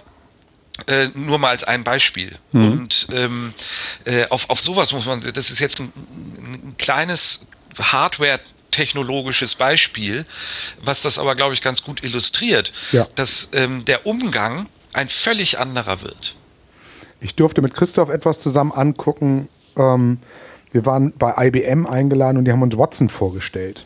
Mhm. Und ähm, im Vorfeld, bevor Christoph da reinkam, ähm, hatte ich ein Vorgespräch mit denen und die hatten gesagt, zeigt uns doch mal ein paar unstrukturierte Daten und wir gucken mal, was wir draus, was Watson daraus machen kann. Mhm, mhm. und ähm, um vielleicht als Hintergrundinformation, Watson ist eine, ist eine Entwicklung von IBM, geht in Richtung künstliche Intelligenz. Watson war die erste Software, die in der Lage war, die, die Schachgroßmeister in Reihe zu schlagen und Jeopardy, so eine amerikanische Quizsendung, ähm, zu gewinnen. Und die haben aus unseren Google Art Project Daten und zwei Hintergrundinformationen, die ich geliefert habe, haben die einen, einen zaghaften Ansatz ähm, geguckt, wie kann man die Bronzezeit im Norden auswerten. Mhm. Die haben den Ötzi genommen, die haben C14-Daten genommen und die haben unsere Objekte aus der Ausstellung genommen. Und das war relativ abgefahren. Und mhm. wenn ich heute meinen Sohn sehe oder die, die Kinder von Christoph, die, die mit WhatsApp sprechen und nicht schreiben, mhm. das heißt, mhm. dieses, dieses Tool, dass wir künftig irgendwie mit Siri oder wer immer es auch heißen mag, wie immer es auch heißen mag, kommunizieren, ist auch das Touchpad schon wahrscheinlich Retro. Und die, der nächste Sprung wird wahrscheinlich irgendwie der sein, dass wir mit unseren Rechnern sprechen, wie es mal bei uns Kindern der 80er Jahre Star Trek und Scotty getan haben. Mhm, mh. Und ähm, die Auswertung über diesen Weg läuft. Ne? Die großen Datenmengen einfach wahnsinnig schnell verarbeitet werden kann. Und Watson ist aktuell in den USA, so gruselig wie es ist, wird es in Schulen eingesetzt. Die haben diese, dieses Cloud-Wissen ähm, hinterlegt und die Kinder sprechen mit Watson und Watson gibt sinnvolle, richtige Antworten. Das heißt, kindliche Sprache in richtige Fragen umzuwandeln und daraus dann Antworten zu generieren, es ist total abgefahren. Ja, du, jetzt hast du das Wort gruselig gesagt, ne? Und das, das kommt einem dann ja immer schnell ins, schnell in den Kopf. Und ich sehe da sozusagen einen Teil eines, eines, eines sehr, sehr deutschen Problems. Mhm. Wir haben hier im äh, Januar äh, die Eröffnungsveranstaltung gehabt von unserem Mainzer Zentrum für Digitalität in den Geistes- und Kulturwissenschaften dass wir Mindset abkürzen, also M-A-I-N-Z-E-D für Mainzer Zentrum für Digitalität.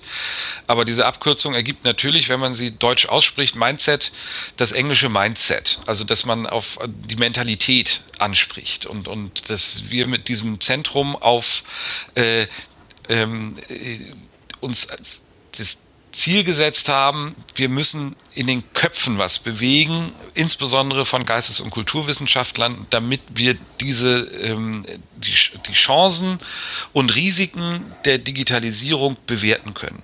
Wir haben bei dieser Eröffnungsveranstaltung äh, wo wir gesagt haben, mal, wir haben mal das Jahr 2026 aufgerufen, also in zehn Jahren, wo äh, stehen wir da ungefähr? Also relativ kurzes, kurzen Zeitraum, hatten wir eine ganz tolle Keynote-Sprecherin äh, Mercedes Bunz, die hat in Lüneburg studiert. Und das ist auch kein Kunstname, sondern sie heißt wirklich Mercedes Bunz.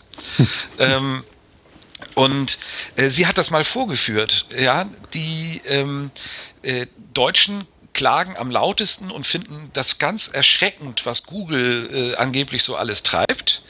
Aber nirgendwo auf der ganzen Welt wird so unwahrscheinlich monoton Google als Suchmaschine benutzt. In mhm. allen anderen Ländern der Welt gibt es andere Suchmaschinen und Google kommt vielleicht mal auf 60 oder 65, 70 Prozent. Aber diese 98 Prozent Suchanfragen der Deutschen bei Google passen so überhaupt nicht zu dieser Gefahr, die da äh, parallel immer quasi gewittert wird. Es sucht und keiner nach Alternativen, ne? Man es, es ist, ich, für mich ist das so eine Kompetenzfrage. Ja, mhm. also, dass, dass da sozusagen so, so Grundkompetenzen ähm, in der Bewertung dessen, was ich da tue, fehlen. Mhm. Und deswegen finde ich das jetzt sozusagen äh, andererseits auch sehr gut, wenn in den USA schon Schulkinder begleitet, das davon gehe ich aus, dass sowas begleitet ja, stattfindet von, von, aus, von Lehrern, die auf sowas vorbereitet sind, dass die den Umgang mit dem, was dann eines Tages sowieso auf sie wartet in der Umwelt, dann tatsächlich auch früh lernen und diese Kompetenzen früh aufbauen. Ja, ich habe letzte Woche habe ich auch auf Twitter geteilt, ähm, einen ganz tollen Blog-Eintrag gelesen äh, einer Erziehungswissenschaftlerin, die für ihre Masterarbeit, glaube ich, äh, oder Dissertation in den USA unterwegs war und auch im ländlichen Raum Kitas und besucht hat und Vorschulbildung und was da digital, welche Rolle da digitale Medien spielen. Die hat das ganz toll beschrieben, wie intensiv äh, und vor allen Dingen auch selbstverständlich das mit eingebunden wird. Äh, ne? Und diese dass häufig so Gegensätzlichkeiten aufgebaut werden. Ach, die Kinder, die an diesen Tablets, die sollen raus an die frische Luft. Ja, können sie doch. Ne? Aber mhm. man kann auch, wenn sie, wenn sie dann drin sind und ähm, am, am, am Tisch was machen, dann kann man sie doch auch was Schönes an, an einem Tablet machen lassen und man muss nicht einen Wachsmalstift und ein Blatt Papier vor sich ja, haben. Es kann richtig. auch mal ein Tablet sein. Ja, und Kinder haben ja nicht äh, zwingendermaßen früher, als die Schule ganz analog war, viel an der frischen Luft gesessen. Ich glaube, heute achtet man äh, viel mehr darauf, dass Kinder genug frische Luft bekommen, gerade in der Schule. Aber die gerade ja, das Thema Schule ist natürlich ähm, auch ein, spannender Bogen zur Wissensvermittlung, auch im Museum oder ja, oder auch in der Schule. Also wenn ich mir alleine vorstelle, um nochmal den Bogen auch zu spannen von den Daten, die man hat, von einer Ausgrabung zum Beispiel, ähm, Unmengen an Daten, die dreidimensional vorhanden sind oder noch mehrdimensional, also dass ich auch zu den dreidimensionalen Daten Metadaten habe, also Zusatzinformationen, die mir vielleicht sogar eine Rekonstruktion oder sowas erlauben. Und wenn ich mir das dann in Kombination vorstelle mit ähm, Technologien wie Virtual Reality oder Augmented Reality, also dass ich in der, in der Schule auch ein ganz anderes Bild von, von Geschichte und von Kultur vermitteln kann, als es heute der Fall ist und auch als es zum Beispiel auf dem Tablet ähm, der Fall ist. Also dass man wirklich so mit, wenn man kollaborative, immersive Technologien sich vorstellt, wo die wirklich eintauchen können, ja, ein bisschen wie, wie im Holodeck ähm, mhm. und sich da mit ihrem Lehrer ähm, auf einer virtuellen Exkursion in die Steinzeit oder ins alte Ägypten ähm, bewegen, wo sie dann wirklich alle da sind, vor Ort sind und wo sie nicht vorher stöhnen, oh, ins Museum gehen oder äh, doof, langweilig, sondern ähm, ja, wo, wo man sie vielleicht auch ein bisschen packen kann und wo, wo sie sich darauf freuen. Und wo man ganz anderes Erlebnis von Wissensvermittlung äh, ja, bauen könnte. Absolut. Ich bin auch ein großer Fan von allen Museen, die da jetzt ähm, äh, auch wirklich mal Sachen ausprobieren, ja, wie ihr das in, in, in Harburg jetzt macht. Ähm, denn äh, es gibt ja auch, ähm, und, und, was ich da in dem Zusammenhang auch sehr einsichtig finde, ähm, ist äh, diese, diese ganze Spielewelt. Ja, da ist ja etwas entstanden. Ich kann das sozusagen nur von außen betrachten. Ich bin, also ich habe nicht viel eigene Erfahrung in diesen Spielewelten. Das ist uns, ähm, glaube ich, allen dreien auch gemein, ne? Ja, früher mal, ne? Ja, aber ganz. Ich glaube aber, das hat, hat heute schon eine andere Qualität, mhm. ja. Also das, das, ich, ich kann, ich, ich sehe ein, dass einige, dass das teilweise Sportarten sind, ja, dass es äh, Weltmeisterschaften gibt. Ich kann auch verstehen, dass ähm, äh, Gamer äh, bei YouTube-Videos zugucken, wie Leute, die so ein Spiel können, die, die dann einfach da zugucken wollen, wie der da jetzt äh, agiert.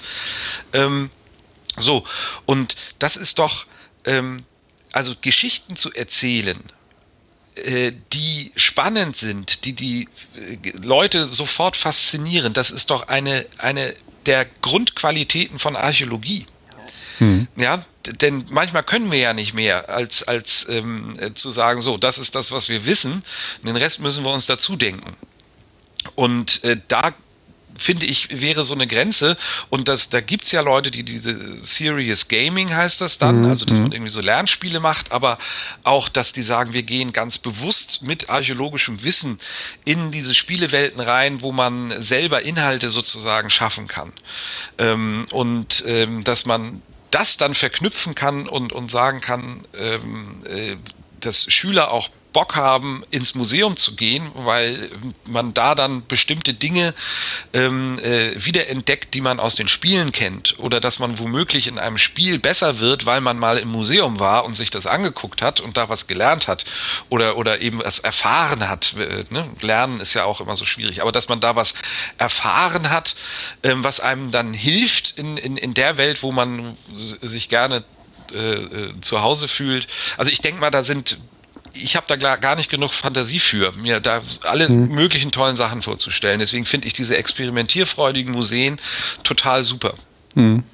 Und ja, ich habe ähm, ich hab neulich gesehen, auf Heise, glaube ich, irgendwo ähm, eine Firma, die zwei Deutsche gegründet haben in den USA, im Silicon Valley, die sich mit ähm, ja, fotorealistischen 3D-Welten ähm, da Namen gemacht haben und die arbeiten mit Fotogrammetrie was ja auch ähm, ein gängiges Verfahren in der, in der ähm, Archäologie ist, wo ich also Fotografie und, und Vermessung zusammenbringe. Und die haben wirklich ähm, hochrealistische, wirklich, also fast 100% realistische Orte da ähm, virtuell ähm, wieder erschaffen. Ähm, und das ist natürlich für, für Archäologie, stelle ich mir also als eine, ein riesengroßes Betätigungsfeld vor, das ja auch jetzt erschwinglich ist. Also mit Fotogrammetrie Daten aufzunehmen, ist nicht teuer. Und ähm, die, die Endtechnologie, also ich weiß noch, vor zehn Jahren haben wir an der Uni mit ähm, mit solchen Sachen experimentiert und da musste man, um Augmented Reality ähm, Wirklichkeit werden zu lassen, ähm, hatte man eine Brille mit einer Stereokamera und zwei Monitoren drin und man musste für, für ähm, jedes Bild, das man aufgenommen und noch mit äh, virtueller äh, Wirklichkeit angereichert hat, musste man jeweils ein ganzes Laptop im Rucksack rumtragen. Und heute hat man die Rechenleistung in seinem Handy und man, man hat einfach eine, eine Brille wie genau, eine ein Oculus Rift, ja. Ja. Und ähm, also die, die Grundvoraussetzungen haben sich ja in den letzten zehn Jahren hier dramatisch gewandelt und ähm, ich glaube, hier steckt ein gigantisches äh, Potenzial für Museen drin, auch zur Wissensvermittlung. Ja, und ich glaube, man kann noch einen Schritt weiter gehen. Also ich, wir sind ja das, wir sind ja aktuell dabei, aus dem Hammerburg-Projekt ein Hammerburg 2.0-Projekt zu machen, um da am Domplatz selber sowas entstehen zu lassen und die Wirtschaft da vor Ort auch abzuholen. Sprich, wenn das Hofbräuhaus und das Backhus und was da alles sitzen, Interesse dran haben, zu sagen, wir sitzen auf Hamburger oder wir sind Hamburg, ähm, dass sie eben auch die Möglichkeit haben, historischen Content zu machen. Aber ich finde, es kann noch einen Schritt weiter gehen, weil, weil Kai das auch eben schön gesagt hat. Ich, mit meiner Fantasie kann ich nicht so weit denken. Ähm, und, und, und dein und mein Projekt war ja immer ähm, Daten zusammenfassen oder Daten zu schaffen oder Daten zu ermitteln. Das ist eine Sache, aber was will man mit den Daten? Und wir versuchen gerade mit unseren ganzen Daten, die wir äh, ausspielen als, als, äh, als Open Data und übergeben sie an Coding Da Vinci und Jugend Hackt. Und machen mit denen eine große Veranstaltung und hoffen und sind mal ganz gespannt, was dabei rauskommt dann im nächsten mhm. Jahr. Weil ich glaube, oh, super, das da wird spannend. Das steht. steht das? das steht. Das wir, ist super. Das die Finanzierung ist noch ein ganz bisschen hakelig, ähm, weil, ähm, weil die Mittel aus Berlin ein bisschen gekürzt worden sind. Punkt, Punkt, Punkt. Mhm. So. Mhm. Aber ähm, das Organisationskomitee steht. Wir haben den, den Letter of Intent alle unterschrieben hier in Hamburg und ähm, sind jetzt dabei, das zu, zu realisieren. Und ich übergebe jetzt im Mai die ersten paar tausend Datensätze zum Thema Numismatik. Da ist, die, ist Jugend Hackt sehr scharf drauf. Die wollen mit den Münzdaten aus dem Kenom-Projekt was machen. Und da bin ich, ja, mal gucken, was das wird. Ja, super. Ich meine, ich bin ja ein Riesenfreund von dem, Entschuldigung, Hamburger äh, Trans, äh, Transparenzgesetz, ja, dass äh, ihr da äh, jetzt auf einer Grundlage arbeitet, ähm, wo das sozusagen auch im, im, im, staatlichen Handeln irgendwie angekommen ist, dass so Open Data ähm, äh, ein Potenzial haben, was äh, vor allen Dingen von den Menschen da draußen gehoben werden sollte und gehoben werden kann. Und da ist Coding Da Vinci und die entsprechenden Angebote natürlich Weltklasse. Und wenn da jetzt muse museale, archäologisch-musealisch Inhalte mal kommen, ähm, dann werden ja äh, unter Umständen so tolle Sachen entstehen wie in den letzten Jahren, wo ich immer äh, sozusagen zugeschaut habe und gedacht habe, Mensch, ähm, da müsste die Archäologie eigentlich mal mit Volldampf rein. Mhm. Und wenn das jetzt stattfindet, ist es natürlich super. Vielleicht kann, kann einer von euch kurz erklären, was genau sich hinter Coding Da Vinci verbirgt? kannst du wahrscheinlich besser machen als ich, weil ich organisiere es nur mit hier für Hamburg. Aus, ähm, es ist tatsächlich so, dass ähm, das ist eine, eine, Berliner Initiative um die Deutsche Digitale Bibliothek und Wikipedia zusammen, die ähm, ausgehend von dem Open Data Gedanken ähm, Daten, die in, der, in einer offenen Lizenz, Creative Commons Lizenz, ähm, herausgegeben werden und an junge Hacker oder an Hacker oder an, an, an Entwickler, so nicht Hacker, ähm, weitergegeben werden, mit der Auflage daraus was zu machen. Und in Berlin sind ganz, ganz spannende Projekte, die ähm, zum Teil auch businessfähig sind, mhm. Ähm, entwickelt worden. Und wir wollen das in Hamburg jetzt mit einem ganz starken Fokus auf Kultur machen. ähm, oder musealer Kultur machen, um zu schauen, was eben ausgehend von den Daten, die wir während der Inventarisierung hier aufgenommen haben. Kunst und Gewerbe hat ein paar Daten, wir haben ja auch Daten, zu gucken, was man da weiter draus machen kann. Mhm. Spannend. Also Vielleicht kann ich das noch um, um, um ein Beispiel anreichern, weil ich so ein Riesenfan bin. Ich glaube, es war vor zwei Jahren, dass äh, eine App entwickelt wurde mit Daten, die ich meine aus dem Naturkundemuseum genau. in Berlin kamen. Vogelstimmen und Vogelbilder. Und äh, daraus hat dann jemand, äh, ich glaube, es war eine Sie, ähm, zumindest äh, in, in, der Hauptrolle bin ich aber nicht sicher, mhm. äh, ein, ein, eine Art Wecker-App entwickelt. Ja, also man wird morgens von Vogelgezwitscher geweckt ähm, ja, und muss dann äh, sozusagen das, das richtige, den richtigen Vogel für das Zwitschern finden, sonst zwitschert das Ding immer weiter. Und äh, so aus dem Schlaf geholt zu werden, ist einfach äh, vor allen Dingen für Leute, die sonst nicht viele Singvögel um sich rum haben, glaube ich schon äh, und, und auf sowas stehen, schon, schon, schon Weltklasse. Und da sieht man einfach, äh, ne? War auch einer der Preisträger. So eine Idee, ja kommt man, glaube ich, im, im, Museumskontext jetzt nicht sofort, wenn ich da sitze und mir überlege, ich habe hier Vogelbilder und Vogelstimmen, was ja. könnte ich denn damit machen? Genau. Und darum bin ich mit, ähm, mit diesem Thema, weil wir konkret angefragt worden sind, was mache ich mit Münzdaten? Ich finde, es gibt kaum was Schlimmeres, als numismatische Daten zu Riesenmünzsammlungen. Und die sind tatsächlich mit großem Elan, haben die gerade direkt angefragt, ob sie, wir reden von 20.000 Datensätzen, die mhm ähm, im Lido-Format, also auch schon in einem Austauschformat, mit dem man auch sonst noch ganz viel machen kann, arbeiten können. So, darum bin ich, bin ich da sehr hinterher, das auch wirklich umzusetzen jetzt. Also, dass man letztendlich auch die, ja, die, die, über die Grenzen von, von dem, was im Museum passiert, ja. was man sich selber vorstellen kann, ähm, ja, darüber hinausgeht und, und einfach andere machen lässt. Das ist natürlich sehr, sehr spannend, das stimmt. Ja, weil ich dieses Thema das Storytelling, ich kann es ehrlich gesagt nicht mehr hören. Denn naja. ich will nicht nur Geschichten erzählen. Diese, das ja. ist so dieses, wir haben ja, unsere Daten haben ja auch Geschichte. So. Ja. Und, ähm, und da steckt ja auch was hinter. Und dieses, dieses Thema Auswertung ist die eine Geschichte und sich da fiktive Geschichten zu auszudenken, ist auch wichtig und schön, aber ähm, das kann noch nicht das Ende der Fahnenstange sein. Mhm. Und dieses Beispiel, was, was Kai da gerade sagte mit den Vogelstimmen, ähm, das, ist genau, das ist genau der Use Case, den ich mir für, für Archäologie oder für museale Daten vorstelle.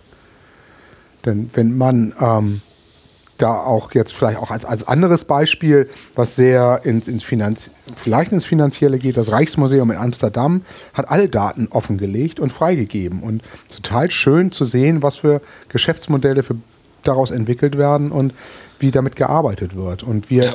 in Deutschland, da hast du eben auch recht, was du eben sagtest, ähm, wir denken immer in Worst-Case-Szenarien gerade wir Museen denken, man könnte uns die Daten wegnehmen und kann damit Geld machen oder andere machen damit Geld, was eigentlich ja uns zugesteht, mhm. zugestanden werden muss. Und das ist völliger Blödsinn. Ja, ich, ich, ich denke mal, das kann man auf vielen Ebenen wiederfinden. Ich, ich will mal was ansprechen, ähm, was, was mir sehr häufig durch den Kopf geht, beziehungsweise wo ich auch weiß, dass da sehr intensiv drum gerungen wird. Ähm, wir haben es äh, äh in Deutschland, äh, glaube ich, insbesondere auch in der Archäologie, mit einem schwindenden Verständnis in der breiten Bevölkerung äh, zu tun, was wir eigentlich machen und warum wir das machen. Ähm, mir persönlich geht es so, dass ich immer häufiger unter so einen Rechtfertigungsdruck äh, komme ähm, mal davon abgesehen, dass, dass äh, sich Bauunternehmen und, und Bauherren gestört fühlen von, von Archäologen, die da noch was ausgraben müssen und das kostet extra Geld. Was ich eher meine, ist, äh, dass sozusagen so diese Selbstverständlichkeit, mit der früher anerkannt wurde, dass Archäologie etwas Wichtiges ist, das äh, schwindet meines, meiner Wahrnehmung nach. Das heißt, so eine ähm, äh, ja so eine Sensibilität für, für, für die Vergangenheit. So, und ähm, das dieses Problem stößt auch auf bei diesem Riesenproblem der, der, der Sondengeher. Ähm, das heißt, Leute, die als, als Hobby mit Metallsonden äh, durch die Gegend laufen und es gibt die, die arbeiten eng mit den Ämtern zusammen, beziehungsweise achten darauf, dass sie nichts kaputt machen. Aber es gibt auch eine ganze Menge von denen offensichtlich, die gezielt teilweise auch in geschützte Gebiete gehen und ähm, da im Prinzip metallfreie Fundplätze dann äh, hinterlassen. Deswegen, das ist eine, eine Argumentation unter anderem, äh, zu sagen, nein, wir geben die Fundortkoordinaten und unserer der, der Landesdenkmalämter, wir geben die nicht raus. Wir Jetzt können wir dich gerade nicht hören. Verzeichnis, das ist auch sehr genau, das sind auch Geodaten. Ähm, die du, wollen du warst wir aber kurz, du warst ganz kurz weg, ein paar Sekunden. Entschuldigt. Ja. Ähm, also dann von den Sondengehern, ja. Okay, ne? Also äh, die Sondengeher sind eins der Argumente, warum gesagt wird, wir stellen doch unsere Daten nicht online. Wir sind ja nicht, ne, das, mhm. ähm, die, unsere ganzen äh, Fundstellenverzeichnisse, auch die, die ähm, noch nicht publiziert sind, von denen wir aber Kenntnis haben und womöglich noch die Information dazu, dann wird das ja ausgeplündert. Mhm. Ähm, meine Über Überlegung, ja, die ich da mal gegenstellen würde, ist, kann ich es nicht, wenn ich es, äh, äh, wenn ich die, das Wissen, was ich habe über die Vergangenheit der Ortschaften und so, kann ich nicht die Bürgerinnen und Bürger, die da wohnen und die äh, zu 99,9 Prozent keine Lust haben, mit einem Sondengerät äh, durch die Gegend zu laufen und womöglich illegal eben äh, Funde einzusammeln, ähm, kann ich die nicht damit mit solchen Daten instand setzen, ein, ein ganz neues Verhältnis zu ihrer Umgebung aufzubauen. Wenn die auf einmal erfahren, was alles bekannt ist und wenn man dann solche ähm, krea digital Kreativen dazwischen schaltet, die dann nicht eine Wecker-App aus Vogelstimmen ähm, machen, sondern andere tolle Ideen haben, wie man die regionale Geschichte, des, dessen, wo man wohnt, so aufbereitet, dass man auf einmal sieht und mitkriegt, ey, was war hier eigentlich alles los? Ich bin der eigentlich der ziemlich festen Überzeugung, dass man so einen Weg hat, wenn man Vertrauen hat in, in, in, in die Bevölkerung und sie, es ihnen ermöglicht, sich wieder intensiv mit den Informationen auseinanderzusetzen, die man hat über das, wo man wohnt und wo man spazieren geht. Und ähm, da böten diese Datenbestände meines, meiner tiefen Überzeugung nach enorme Chancen, da eine andere Form der Beziehung herzustellen. So ähnlich wie das ja sozusagen für die Museen auch gilt. Ne? Das mhm. wollt ihr ja auch, dass man über, über Daten und über das Netz und über Angebote ähm, äh, die Leute darüber aufklärt, ey, hier, äh, es, es gibt uns und bei uns gibt es interessante Sachen zu sehen und wir haben auch eine Aufgabe in, in, dieser, in, in, in diesem weltweiten Netz ähm, die nehmen wir auch wahr. Und ähm, deswegen wäre ich, ich bin auch deswegen so ein Verfechter und, und wirklich auch ein, trete dafür immer öffentlich ein, wo ich kann, ähm, Daten so offen zu legen wie möglich, solange nicht Persönlichkeitsrechte betroffen sind. Ähm, und äh, dann über solche Programme wie Coding Da Vinci, aber es gibt ja ganz viele sogenannte Hackathons ähm, ja. Äh, in, in, in allen möglichen Varianten, auch hier in Mainz ähm, wo dann eben die Schnittstelle geschaffen wird zwischen Leuten, die tolle Ideen haben, die mit solchen Daten umgehen können und die solche Daten bereitstellen. Mhm. Aber es ist genau das, das was du beschreibst, also das zieht sich durch die deutsche Seele, glaube ich, was du da beschreibst ja. mit, den, mit den Sondengängern. Interessanterweise hast du das Problem ja in Dänemark so nicht, weil da schon naturgemäß ein gewachsenes Verständnis für die, für die eigenen Bodendenkmäler da ist. Das haben wir hier nicht. Und ähm, wenn du mit offenen Daten umgehen würdest, bin ich völlig bei dir, hast du dieses Problem auch nicht, ähm, weil jeder ähm, mit aufpasst. Das gleiche haben wir mit den Museen ja auch. Die, die, die Herausgabe von Daten führt dazu, dass die Besucher nicht mehr kommen, was völliger Quatsch ist. Wir hatten den, den, den Vertreter von Google ähm, Cultural Institute hier, der tatsächlich sagte, ihr Deutschen habt genau das Problem, dass ihr immer daran denkt, ähm, man nimmt euch die Daten weg und weil man sie, wenn man sie euch wegnimmt, gehen die Leute nicht mehr ins Museum. Ja. Ähm, und das ist in den angelsächsischen Ländern überhaupt gar kein Thema. Im Gegenteil. Da wird überhaupt nicht drüber nachgedacht. Und es gibt in Deutschland ja auch Museen, die einfach sagen, so, äh, gerade das Städel in Frankfurt jetzt mal als nicht archäologisches Museum, leistet sich ja eine extrem aktive ähm, digitale Arbeit bis, mittlerweile hin zu, zu Online-Workshops zur Kunstgeschichte.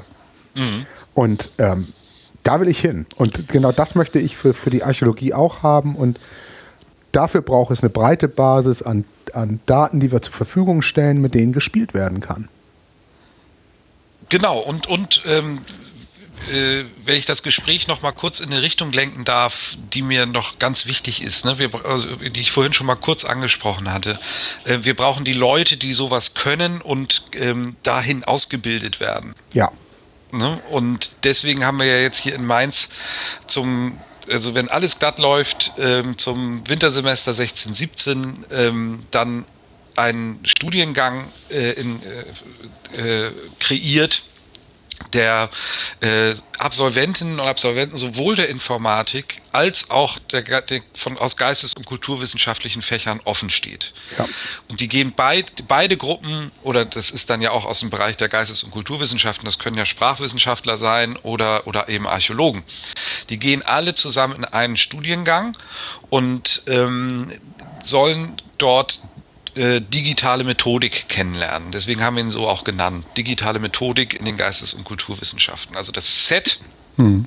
ähm, von Dingen, die man heute machen kann. Und wir haben versucht, eine möglichst große Breite abzudecken, ähm, um eben gezielt Leute auszubilden, die eben dann in der Lage sind, diese nächsten Schritte zu tun.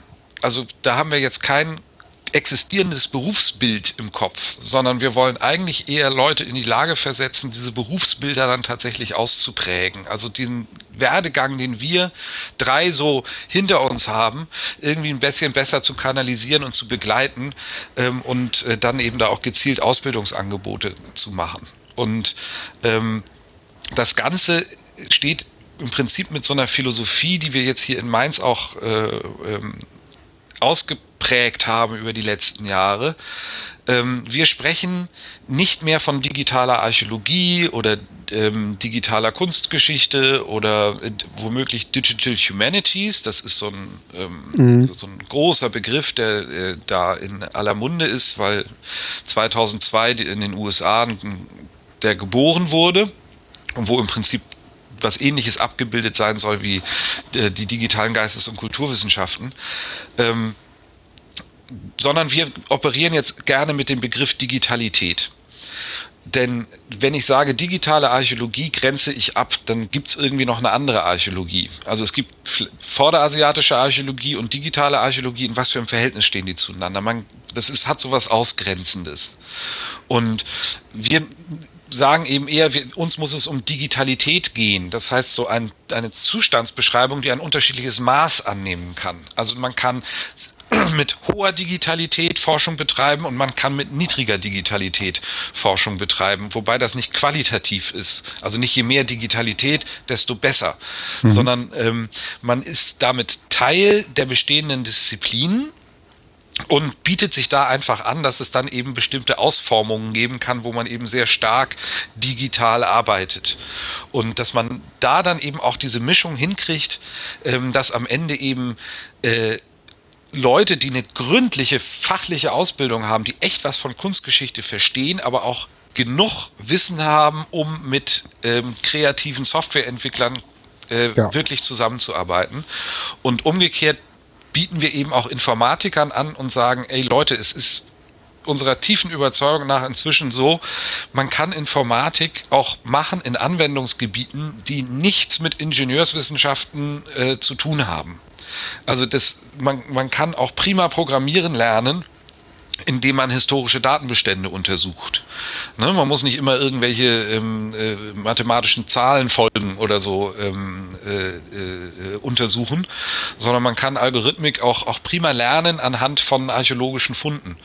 Und ähm, insofern hoffen wir da sozusagen auch dieses, dieses Verständnis der Informatik, dass das immer etwas mit konkreten ingenieurswissenschaftlichen Anwendungen zu tun haben muss, so ein bisschen aufzulösen. Und äh, sind mal selber gespannt, ähm, wie unser Angebot an, an, an die, die, Informatik da dann angenommen wird, dass die tatsächlich dann in, in einen Master of Arts äh, Masterstudiengang gehen. Ja, cool. Ähm, wenn ich, ja, wenn ich mir das anhöre, was du gerade sagst und dann sehe, was ihr in dem ja, Mindset, ähm, in dem nochmal, also Mindset-Zentrum für Digitalität in den Geistes- und Kulturwissenschaften ähm, macht und vorhabt. Ähm, vielleicht kann man da nochmal an das anknüpfen, was du ähm, relativ ähm, am Anfang äh, gesagt hast. Ähm, wo, wo sehen wir uns im Jahr ähm, 2026? Wo würdest du die Digitalität in den, ja, vielleicht in den Kulturwissenschaften generell ähm, in zehn Jahren sehen? Ähm, also ich sehe im Moment ähm, tatsächlich einen treibenden Faktor, ähm, dass ernst gemacht wird in Evaluationen von Forschungsprojekten, was den Umgang mit digitalen Daten angeht. Ähm, Ist das so? Da gehe ich, ich, ja, also ich glaube daran, das ist, äh, und ähm, es ist, glaube ich, heute oder gestern gerade wieder eine, eine, Pressemeldung gekommen, ähm, alle äh, ähm, EU-Projekte müssen ab 2017 ähm, ihre Ergebnisdaten als Open Data publizieren. Mhm. Das war nochmal wieder eine extra Mitteilung. Also das, das ist komplex und kompliziert im Detail, aber die Botschaft stimmt. Ähm, ich habe ähm, jetzt gehen ja so Überlegungen jetzt wegen nächster Bundesexzellenzinitiative. Ja, auch da ähm, äh, gehe ich davon aus, dass diese Forderungen nicht mehr nur auf dem Papier stehen, sondern dass in den Evaluationen und so das auch eine Rolle spielen wird. Ähm, ich sehe, dass ähm, auf Leitungsebene, ich habe hier und da ähm, immer mal so auch ähm, sehr gute Kontakte zu Leuten, die wirklich was zu sagen haben. Also die äh, aus dem Bereich Geistes- und Kulturwissenschaften im Wissenschaftsrat sitzen ja, also eine der mhm. höchsten Wissenschaftsorganisationen mhm. in Deutschland, die nehmen dieses Thema unglaublich ernst. Und wenn ich mir jetzt angucke, wir haben zwei Leibniz-Institute hier in Mainz, das Institut für Europäische Geschichte und das Römisch-Germanische Zentralmuseum. Das Thema ist so virulent bei beiden ähm, obwohl sie so unterschiedlich sind. Und das ist nicht mal Druck von außen. Also das ist nicht die Leibniz-Gesellschaft, die irgendwie sagt, ey, ihr kriegt nicht mehr, äh, ähm, ihr kriegt kein Geld mehr, wenn ihr das und das nicht macht, sondern es kommt äh, aus Teilen der Führungsebene. Also gestandene Wissenschaftlerinnen und Wissenschaftler, die sehen, dass das Thema wichtig ist und die das jetzt in ihren Institutionen durchsetzen. Ähm, und das ist, zehn Jahre ist verdammt wenig Zeit. Ja, also wenn man es mhm. mal sozusagen abbilden will, wenn wir mit unserem Studiengang jetzt anfangen, dann haben wir 2019 die ersten Absolventen und dann jedes Jahr, dann haben wir sieben ähm, Absolventengenerationen. Ja, wir haben das jetzt auf 24 beschränken müssen. Ähm, ob das so viele werden, wissen wir alles nicht. Aber wenn man mal so rechnet, ja, äh, dann sind wir bei irgendwas von, von vielleicht 160, 180 Absolventen, die wir bis 2026 äh, in die Welt gesetzt haben. Ähm, es gibt andere Studiengänge, die sowas ähnliches machen, meistens stärker fokussiert auf eine bestimmte Fachdisziplin, häufig in den Sprach- oder Textwissenschaften. Ähm, die ähnliche Twitter oder Leute für, die, für diese Schnittstelle ausbilden wollen. Aber um auf die Fragen dann wieder zurückzukommen, ähm, konkret glaube ich, dass ähm, erstens dieses, äh, dieser Nachholbedarf, der in, in Deutschland äh, ähm, vorhanden ist, da sind sich, glaube ich, auch alle einig, ähm, auch von einer ganzen Reihe wichtiger Institutionen in Angriff genommen wird und ähm, dass wir da irgendwann auch die kritische Schwelle erreichen, dass dann sichtbar wird, warum das was Gutes ist, warum das hilft, warum das auch zum Renommee beiträgt. Wenn äh, eine Stelle, die früher für ihre tolle Bibliothek bekannt war und für ihre tolle Handschriftensammlung, auf einmal auch dafür bekannt ist, dass sie ganz tolle digitale Daten zur Verfügung stellt mit denen man arbeiten kann. Das, ne, das, das, das äh, zum Renommee einer Institution beiträgt. Da bin ich mir ganz sicher, dass das bis 2026 angekommen ist, auch äh, in Deutschland. Mhm. Ähm, wenn ich mir jetzt die andere Seite angucke, wir haben jetzt das Glück, dass sich die Informatik ähm, der Universität Mainz äh, sehr, sehr interessiert zeigt und auch in den Studiengang mit eingestiegen ist und den auch aus sich heraus mit Themen wie Data Mining und maschinelles Lernen selber ähm, da eine Profilierung mit vornehmen will. Ähm, dann sind das Themen, wenn ich mit den Kollegen spreche, ähm, die, das wird enorm spannend, was sich da in den nächsten zehn Jahren tut ja, diese Schwelle, was diese Verfahren, von denen wir schon gesprochen haben, Bilderkennung, automatisiert, ja. Sachen. Ähm, da wird sich enorm viel tun, dass wir auch die Generation, die jetzt in der Wissenschaft arbeitet, ähm, dass wir da ähm, uns an einiges ähm, gewöhnen müssen und dass äh, solche digitalen Projekte mehr solche Gimmicks ergeben. Ja, hey, super. Ähm, super tolle Anwendung, bin ich ganz stolz drauf, ist ein Ergebnis vom Forschungsprojekt. Ja, guck mhm. mal hier, ich habe eine tolle Datenbank.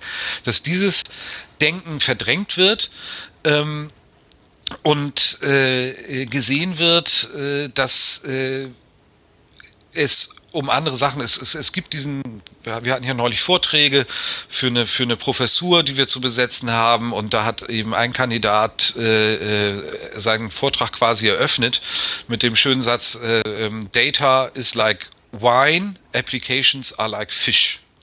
Also Daten sind wie Wein und die Anwendungen sind wie Fisch. Ja, die fangen innerhalb weniger Tage an zu stinken. Mit denen hat man eigentlich nur Ärger.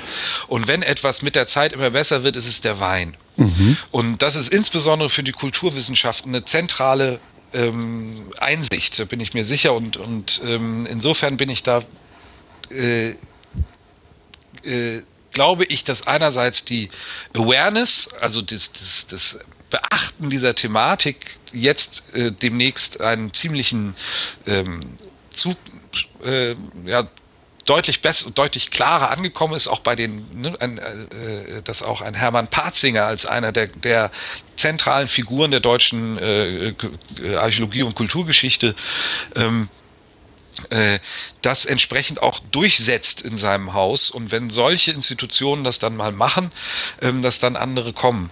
Ich, dass dann diese Technologien, die zur Verfügung stehen, und wenn wir dann eben die Leute ausgebildet haben, dass dann gerade auch kleinere Museen, Archive, die flexibler sind, die nicht so viel Altlasten mit sich rumschleppen, ähm, dass die äh, auch in die Lage versetzt werden, äh, über diese Wege ganz neue Formen der, der, der Kooperation zu bauen und, und damit sozusagen eher zur Bestandssicherung beitragen können, weil sie einfach von den Leuten genutzt werden, nur auf andere Arten und Weisen als bisher. Also ich bin äh, bei diesen Punkten ne, bei diesen zwei Punkten einerseits die technologische Entwicklung wird nochmal enorm zunehmen. Wir sind aber sozusagen näher dran und, und können es deutlich schneller mit einbinden, weil die Daten, ähm, äh, die, die, bin immer in so einem englischen Vokabular, ne? also die Datensensibilisierung deutlich mhm. höher wird, stehen Daten zur Verfügung, mit, sodass dann diese Applikationen aus dem maschinellen Lernen oder so eben auch deutlich klarer zeigen können, was sie für Ergebnisse liefern können. Mhm. Ähm, vielleicht noch darauf eine, eine, Folgefrage. Du hast jetzt äh, sehr viel ähm, ähm, gesagt, was mit den ja, Daten äh, passiert und, und wie, wie die Daten etwas ändern. Ähm, und wir hatten vorhin ja auch das Thema KI mit Watson und, und was auch immer für Systeme. Man sieht ja, was Google arbeitet da dran, ähm, Microsoft arbeitet da dran. Viele arbeiten wirklich an diesem ähm, KI-Thema, ähm, um eben ja, mit den großen Datenmengen auch ähm, auf eine andere Stufe von Auswertung zu kommen. Ähm, vielleicht, ja, vielleicht ist, ist, ist, es sogar so ein bisschen ketzerisch dann in Deutschland. Ähm, inwieweit würdest du denn es ähm, positiv sehen oder negativ sehen, wenn dir jetzt als ähm, als Wissenschaftler ein künstlicher, also ein KI-Assistent zur Verfügung steht, der dir hilft, ähm, deine Schlussfolgerungen aus diesen großen Datenmengen zu ziehen und vielleicht dadurch, dass der allen Wissenschaftlern auch allen anderen auch zur Verfügung steht, so die eigene, entweder die eigene Leistung im, im Gefühl schmälern könnte oder ähm, auf der anderen Seite vielleicht auch den Wettbewerb ein bisschen ankurbeln könnte? Ähm, ja, also zur, zur Frage, ob wir, ähm, ob ich so einen so so ein Watson sozusagen gerne in meinem Rechner hätte ähm, oder in irgendeiner Hardware-Konfiguration neben mir sitzen. Ähm, ich denke mal, da müssen wir mal unterscheiden. Ich glaube, dass der erste große Schritt wird Datenerschließung sein.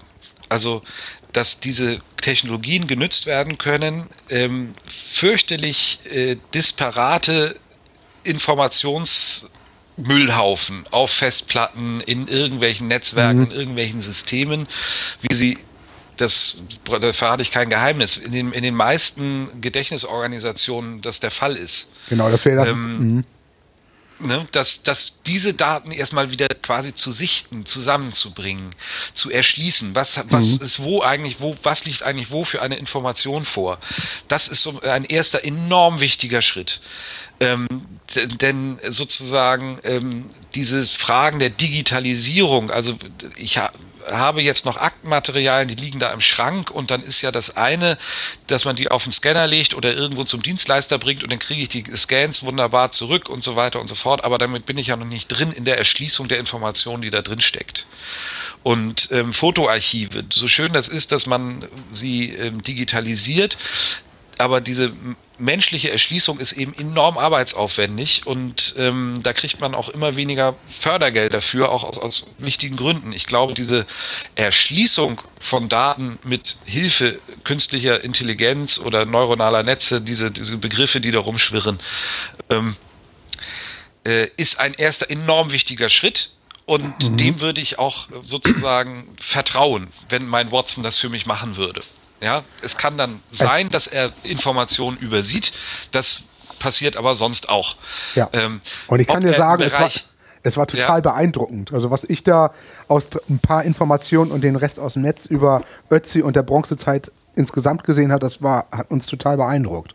Ja. Und das haben wir also mal eben. Diese reine, Ersch reine Erschließung. Ne? Ja. So, und, und, dann aber, was ja eben häufig gefordert wird ähm, oder erwartet wird oder dann sozusagen auch als, als äh, etwas, was, wo, wofür man sowas dann einsetzen müsste, ist dann sozusagen in die Analyse, in die Analyse reinzugehen. Mhm. Ja, also dass äh, womöglich äh, die künstliche Intelligenz Fragen stellt, die wir noch nicht gestellt haben an das Material, weil diese künstliche Intelligenz äh, Muster sieht in, den, in der Information, die wir noch nicht gesehen haben. Dass sie da sozusagen aus sich heraus etwas erkennt, was wir mit unserem menschlichen Verstand, aus welchen Gründen auch immer, noch nicht gesehen hm. haben und daraus dann womöglich dann auch selber schon Schlussfolgerungen zieht. Und vielleicht das, anderer Meinung ist als du. Dann wird es ja auch interessant. Ja, aber die Medizin so. hat da kein Problem mit. Ne? Also die mhm. Medizin, genau. Und die Medizin macht es ja schon. Ja, ja. Und das ist, glaube ich, etwas, womit wir wieder beim Mindset wären. Ja, also Geistes- und Kulturwissenschaftler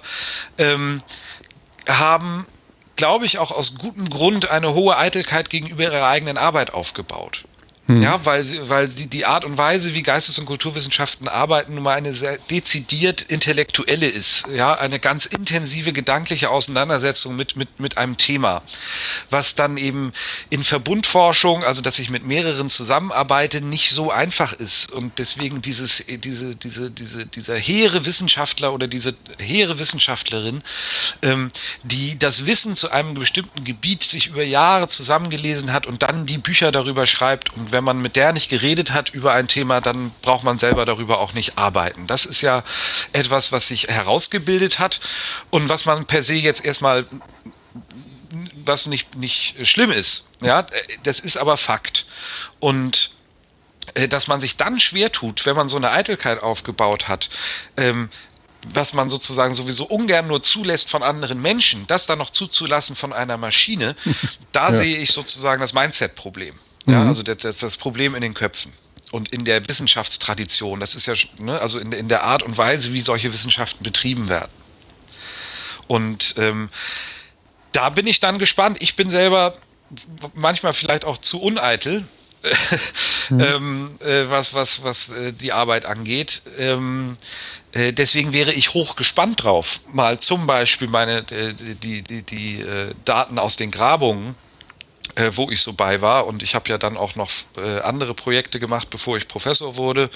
Ähm, äh, da habe ich also auch noch eine, eine ganze Reihe Sachen auf der, auf der Festplatte.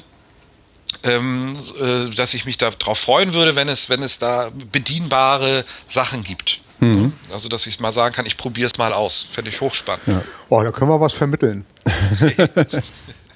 ja, und es ist, es ist halt nochmal eine andere, es wäre nochmal eine andere Qualität als ähm, im Schach oder im Go spielen, wo natürlich die Eitelkeit des menschlichen Spielers wahrscheinlich auch nicht, nicht so unbedeutend ist. Also gerade Schachspieler, das ist ja was, was so diesen Duktus von dem Genie hat. Und wenn der jetzt von einem Computer geschlagen wird, dann heißt es ja immer ja, weil der Computer kann halt so und so viele Milliarden ähm, Züge pro Sekunde berechnen. Und ähm, der, der hat aber nicht diesen, dieses Genie, was der Mensch eben hat. Und genauso bei Go, das kürzlich ja auch äh, verloren wurde. wurde. Genau. Ja. Und ähm, aber bei bei Wissenschaft kommt natürlich noch ja so dieser Diskurs, Meinungsverschiedenheiten oder überhaupt eine eigene Meinung zu haben und die eventuell zu vertreten, aber sie auch ändern zu können. Und ähm, das könnte natürlich den, das Selbstverständnis von Wissenschaft auch in ganz vielen Bereichen, also jetzt nicht unbedingt auf den Kopf stellen, aber stark verändern.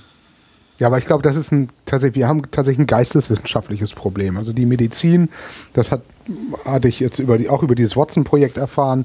Die Krebsforschung ist tatsächlich um einen, um, um Längen gepusht worden, einfach durch die neutrale Auswertung so einer künstlichen Intelligenz. Und ähm, die Kombination Datenauswertung, künstliche Intelligenz und äh, tatsächlich analoge Wissenschaft ist in, in dem das ist das Kernforschungszentrum CERN, wo dann 1500 Leute, Wissenschaftler an einem Projekt arbeiten und eben da über so, ein, so eine KI auch unterstützt werden mhm. und gemeinsam was publizieren.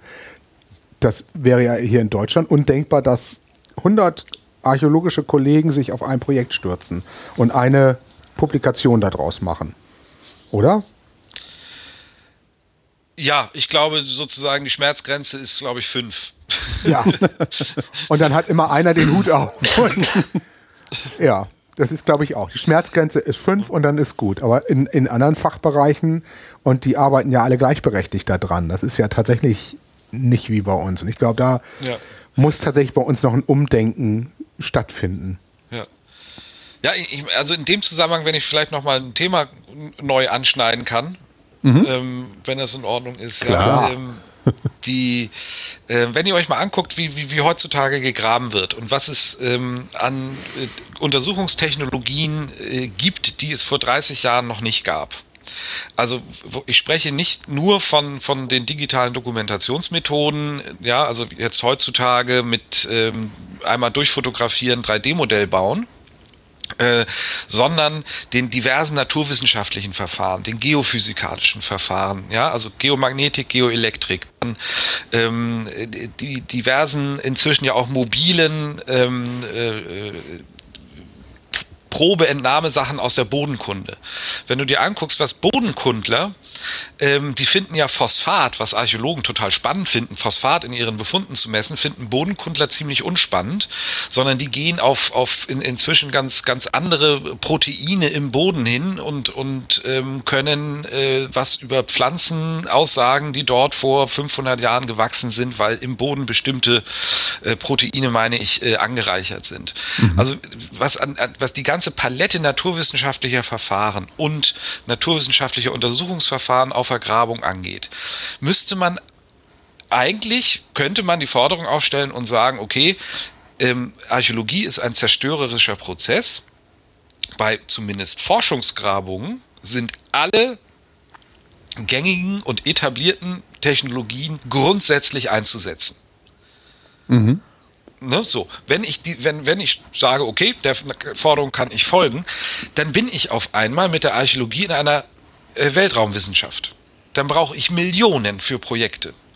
Ne? Ähm, so wie die NASA und äh, Deutsches Luft- und Raumfahrtzentrum keine Schwierigkeiten hat, ähm, um eine Sonde auf einem Meteoriten abzuladen, und dafür Milliarden zu kriegen. Und ähm, das, ich vertraue da dem deutschen Wissenschaftssystem und dem internationalen Wissenschaftssystem, das ist sinnvoll. Mhm. Wir können, also die Archäologie könnte in den nächsten nicht zehn Jahren, aber 50 Jahren unter Umständen auch an den Punkt kommen, dass sie sagt, also dieses Ding, dass vier Leute 200 Quadratmeter in sechs Wochen wegmachen, ja, ähm, das geht nicht mehr. Wir brauchen Teams von 20 Spezialisten für jede Forschungsgrabung und es wird das komplette die komplette Klaviatur aller ähm, äh, äh, Analytik ähm, und, und Dokumentation durchgespielt, damit eine Datenmenge entsteht, dass durch die Grabung zerstörte, dann auch wirklich vollständig dokumentiert ist mit allen Regeln der Kunst. Und dann dauert die Auswertung so und so lange und dann bist du auf einmal in diesen Dingern, dass du unter Umständen eben auch 30 Leute brauchst, um eine bestimmte Publikation zu schreiben, nämlich um, die, um, ein, um, Ja, die, genau. um ein Pfostenloch vollständig vorlegen Ja. zu können mit all seinen Details. Und dann sind wir in der Nähe dessen, ähm, warum die Naturwissenschaften heute so arbeiten, wie sie arbeiten, Ja. weil sie ähm, für die ist es undenkbar, äh, eine, eine, eine Technologie, die zur Verfügung steht, um Jetzt haben wir dich gerade wieder verloren. Setzt. Jetzt hatten wir dich gerade wieder drei, vier Sekunden verloren. Ah, Undenkbar Entschuldigung, da habe ich mich so Technologie. schön in Rage geredet. ja, genau. Also ich versuche ich versuch's nochmal an, an dem einen Punkt wieder anzusetzen. Ja, dass ähm, äh, für Naturwissenschaftler, so wie ich sie jetzt auch äh, hier k- kennengelernt habe, in anderen Projektzusammenhängen, ähm, unabhängig von der Archäologie, ähm, für die ist es undenkbar, dass man eine zur Verfügung stehende Methode, eine, eine, eine Technologie nicht einsetzt, wenn man sich für etwas interessiert und wenn man etwas untersuchen will. Dann würden solche Forschungsprojekte überhaupt nicht genehmigt. Das ist für die normal. Deswegen wird das für die auch immer komplexer. Ja, also ähm, wir hatten, wir haben jetzt hier einen Kollegen an der Uni Mainz, das hat wieder ein bisschen was mit Archäologie zu tun, ähm, der macht Isotopenuntersuchungen in den Wachstumsringen von Schnecken. Ähm, und äh, ist auf der Suche weltweit nach Schneckenhäusern. Also das ist eigentlich Klimaforschung, weil sie teilweise eben Schneckenbänke finden, die schon äh, äh, viele tausend oder äh, äh, ja viele Jahrtausende ähm, alt sind. Und deswegen interessiert er sich besonders für Schnecken aus oder Schneckensammlungen aus archäologischen Grabungen, weil er daraus Klimainformation kriegt aus den Schneckenwarven. Also die Schnecken wachsen so ähnlich wie, wie Bäume, ne? die haben auch so, so Wachstumsschichten. Und da geht er rein und misst. Das ist ein irrsinniger Aufwand und da gibt es dann halt Doktorandengruppen und dann gab es eine Doktorandin, die hat eben einen so einen Schneckenhaufen äh, aus, einer, aus einer Siedlung in, in, in Kanada untersucht und hat geguckt, wird, wurde dort, wird dort saisonal gesiedelt oder nicht. Ja, mit dem ganzen Apparat naturwissenschaftlicher Forschung wurde da in einem naturwissenschaftlichen Forschungsumfeld archäologisch geforscht. Ja. Mit dem Ergebnis, dass sie Aussagen treffen konnte über diesen Schneckenhaufen. Und die waren hochspannend, diese Aussagen, dass sie nämlich gesagt hat, also aus den Schnecken äh, äh, geht hervor, die sind dann ja zu unterschiedlichen Zeitpunkten gegessen worden. Äh, diese alte Vorstellung, dass die hier saisonal waren, im Sommer waren sie hier, im Winter waren sie weg, passt nicht. Ich kann euch zeigen, dass hier ganz viele Schnecken gegessen wurden äh, zu Zeiten, ähm, als ihr dachtet, dann äh, die, Menschen sind nicht hier. Ähm, und vielleicht muss sich die Archäologie sozusagen daran gewöhnen, dass zumindest Forschungsgrabungen eben Projekte sind, die eben nicht mehr von einem Lehrstuhl gemacht werden, wo ein Professor aus der Uni X mit seinen Studierenden äh, loszieht und für 250.000 Euro drei Jahre ein, äh, ein, einen Ort in, äh, in, in, in Kroatien erforscht ne, sondern dass man halt 250.000 Euro Forschungsmittel dafür bekommt, um an einer Grabung teilzunehmen, wo zehn andere Kolleginnen und Kollegen mit jeweils den eigenen ähm, Spezialisten dann eben nicht 100 Quadratmeter graben, sondern 20 Quadratmeter graben und dann das aber eben als vollständiges Bodenarchiv begreifen und all die Daten produzieren, die dann hinterher auch wieder nur gemeinschaftlich ausgewertet werden können. ja, ich glaube, da geht's, ja. Ja, und es, es gab in der Vergangenheit ja durchaus schon, schon Projekte, die so ein bisschen den Charakter hatten, wie, wie zum Beispiel Vibracte auf Montbeuvray in, in Frankreich, was ja ähm, schon oder was ja über Jahrzehnte hinweg wirklich ein, ein, ein Gemeinschaftsprojekt aus, aus, von vielen verschiedenen Universitäten aus vielen Ländern in Europa war. Und wo gerade dadurch, weil, weil die alle ihre, ihre eigene Spezialisierung auch mitgebracht haben, äh, ein unglaublich reicher Erkenntnisstand äh, gewonnen werden konnte. Und ich glaube, gerade Bibracte äh, Montbeuvray ist ein, ist ein schönes Beispiel für, für genau den Ansatz, der aber ja eine Ausnahme ist. Das war eben auch ein französisches Prestigeort. Ähm, da hat Caesar einen Teil von seinem ähm, Gallischen Krieg angeblich drauf geschrieben. Zumindest war er da. Vercingetorix steht damit in Verbindung.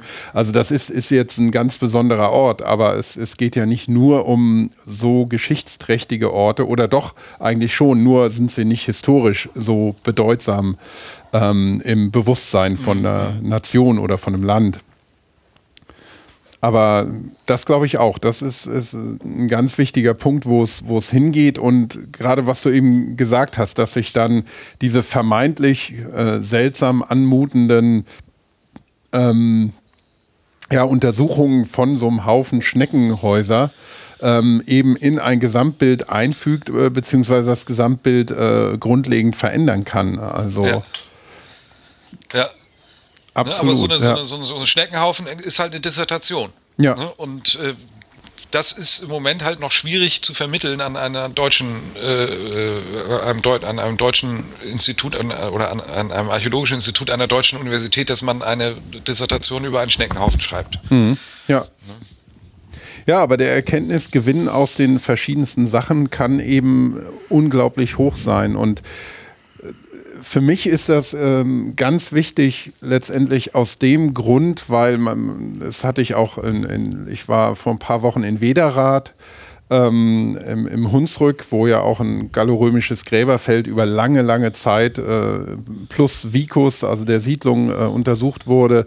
Ähm, aber gerade was man in, in, in heutiger Zeit, wo ähm, ja, wo, wo viele politische äh, Unwägbarkeiten äh, umgehen und wo Fremdenhass ähm, wieder ähm, überall am Hochkommen ist, wo man aber aus diesen Erkenntnissen wirklich zeigen kann, ähm, dass Dinge wie Migration, ähm, Veränderungen ähm, keine neuartige Bedrohung sind, die irgendwo herkommt, sondern dass das, ein, Normalzustand. dass Ja. das der Normalzustand ist und auch nicht erst seit gestern, sondern seit Jahrtausenden letztendlich. Und ähm, dass das letztendlich auch das ist, was die Menschheit vorwärts bringt und nicht eben sich abschotten und Angst haben. Also auch die Thematik könnte man, glaube ich, viel besser vermitteln, auch in so aktuellen Debatten aus, also als Beitrag der Archäologie, wenn wir wirklich ähm, äh, äh, diese Datenbestände schneller, besser zur Verfügung hätten, um sowas darzustellen. Ne? Immer so auf Lehrbücher zu verweisen und dann da die äh, Abbildungen sozusagen draus zu nehmen und zu sagen, hier guck mal, ähm, zum Thema Völkerwanderung haben wir inzwischen auch völlig andere Vorstellungen, als das noch vor 40 Jahren der Fall war. Ähm, und äh, diese Migrationsfragen äh, sind, sind, sind hochkomplex und, und, und diese Dinge wissen wir darüber. Wenn wir da offener mit Forschungsergebnissen umgehen würden, könnten wir, glaube ich, auch schneller eine klarere äh, äh, Stellungnahme abgeben äh, zu diesen viru absolut virulenten, wichtigen äh, äh, Fragen, die, die, die das Land im Moment äh, beschäftigen und die Menschen. Ja, und das Selbstverständnis für die Archäologie oder das Verständnis für die Archäologie wieder nach vorne bringen. Ne? Ja, Das glaube ich auch tatsächlich, weil das ist so, ja, ich, wie ich finde, der Charme, den wir versucht haben mit der Dauerausstellung hier in Harburg zu lösen, dass wir tatsächlich ja gesagt haben, wir können politische Themen als Archäologen ja herrlich entspannt kommunizieren, weil vieles, was, was vermeintlich aktuelle Probleme sind, ähm, hochaktuell schon seit 40.000 Jahren sind. Also Ja. angefangen von der Einwanderung des Homo sapiens in eine Landschaft, die unter Umständen von Neandertaler noch besiedelt war, über Völkerwanderung und heute nennt sich das eine Migration. Ja, ja. Gut. Ich glaube, dann haben wir es, wa? Sind wir Ich schon. glaube, also wir, mir ist jetzt sozusagen, ich glaube, wir haben ziemlich gut ge- abgegrast. Ja, ne? Diese große Weide, man könnte jetzt noch auf andere Weiden noch ausweichen. Ja, Langzeitdatensicherung Ja, und genau. Datenaustauschformate und sowas alles. Ist, Ja, ich glaube, da, da kann man äh, wirklich nochmal auf einen Folgetermin ähm, zuarbeiten.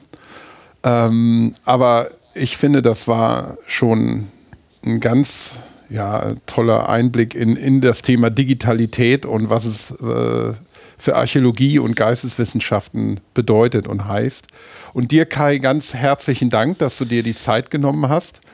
auch mit ich danke euch wirklich. Ich habe das das erste Mal gemacht. Ich äh, fand die Idee von Anfang an gut. Äh, ich finde die Idee auch immer noch gut. Das ist ein gutes Zeichen. Und äh, euch beiden herzlichen Dank, dass ihr das möglich gemacht habt. Ja, sagen wir Anne Klamt auch nochmal Danke, Ja. ne, die uns ja, Ja. zusammengebracht hat. Ähm, uns drei, zweieinhalb Hamburger Jungs. genau, Genau. zweieinhalb Hamburger Jungs. Und die, die Anne ist doch ein Hamburger Mädel, ne? Die ist, So ist es. Ja, ja, ja, ja. Ich glaube auch eher aus den Randbezirken. Ja, Ja, also das zählt hier so eine Minderheit.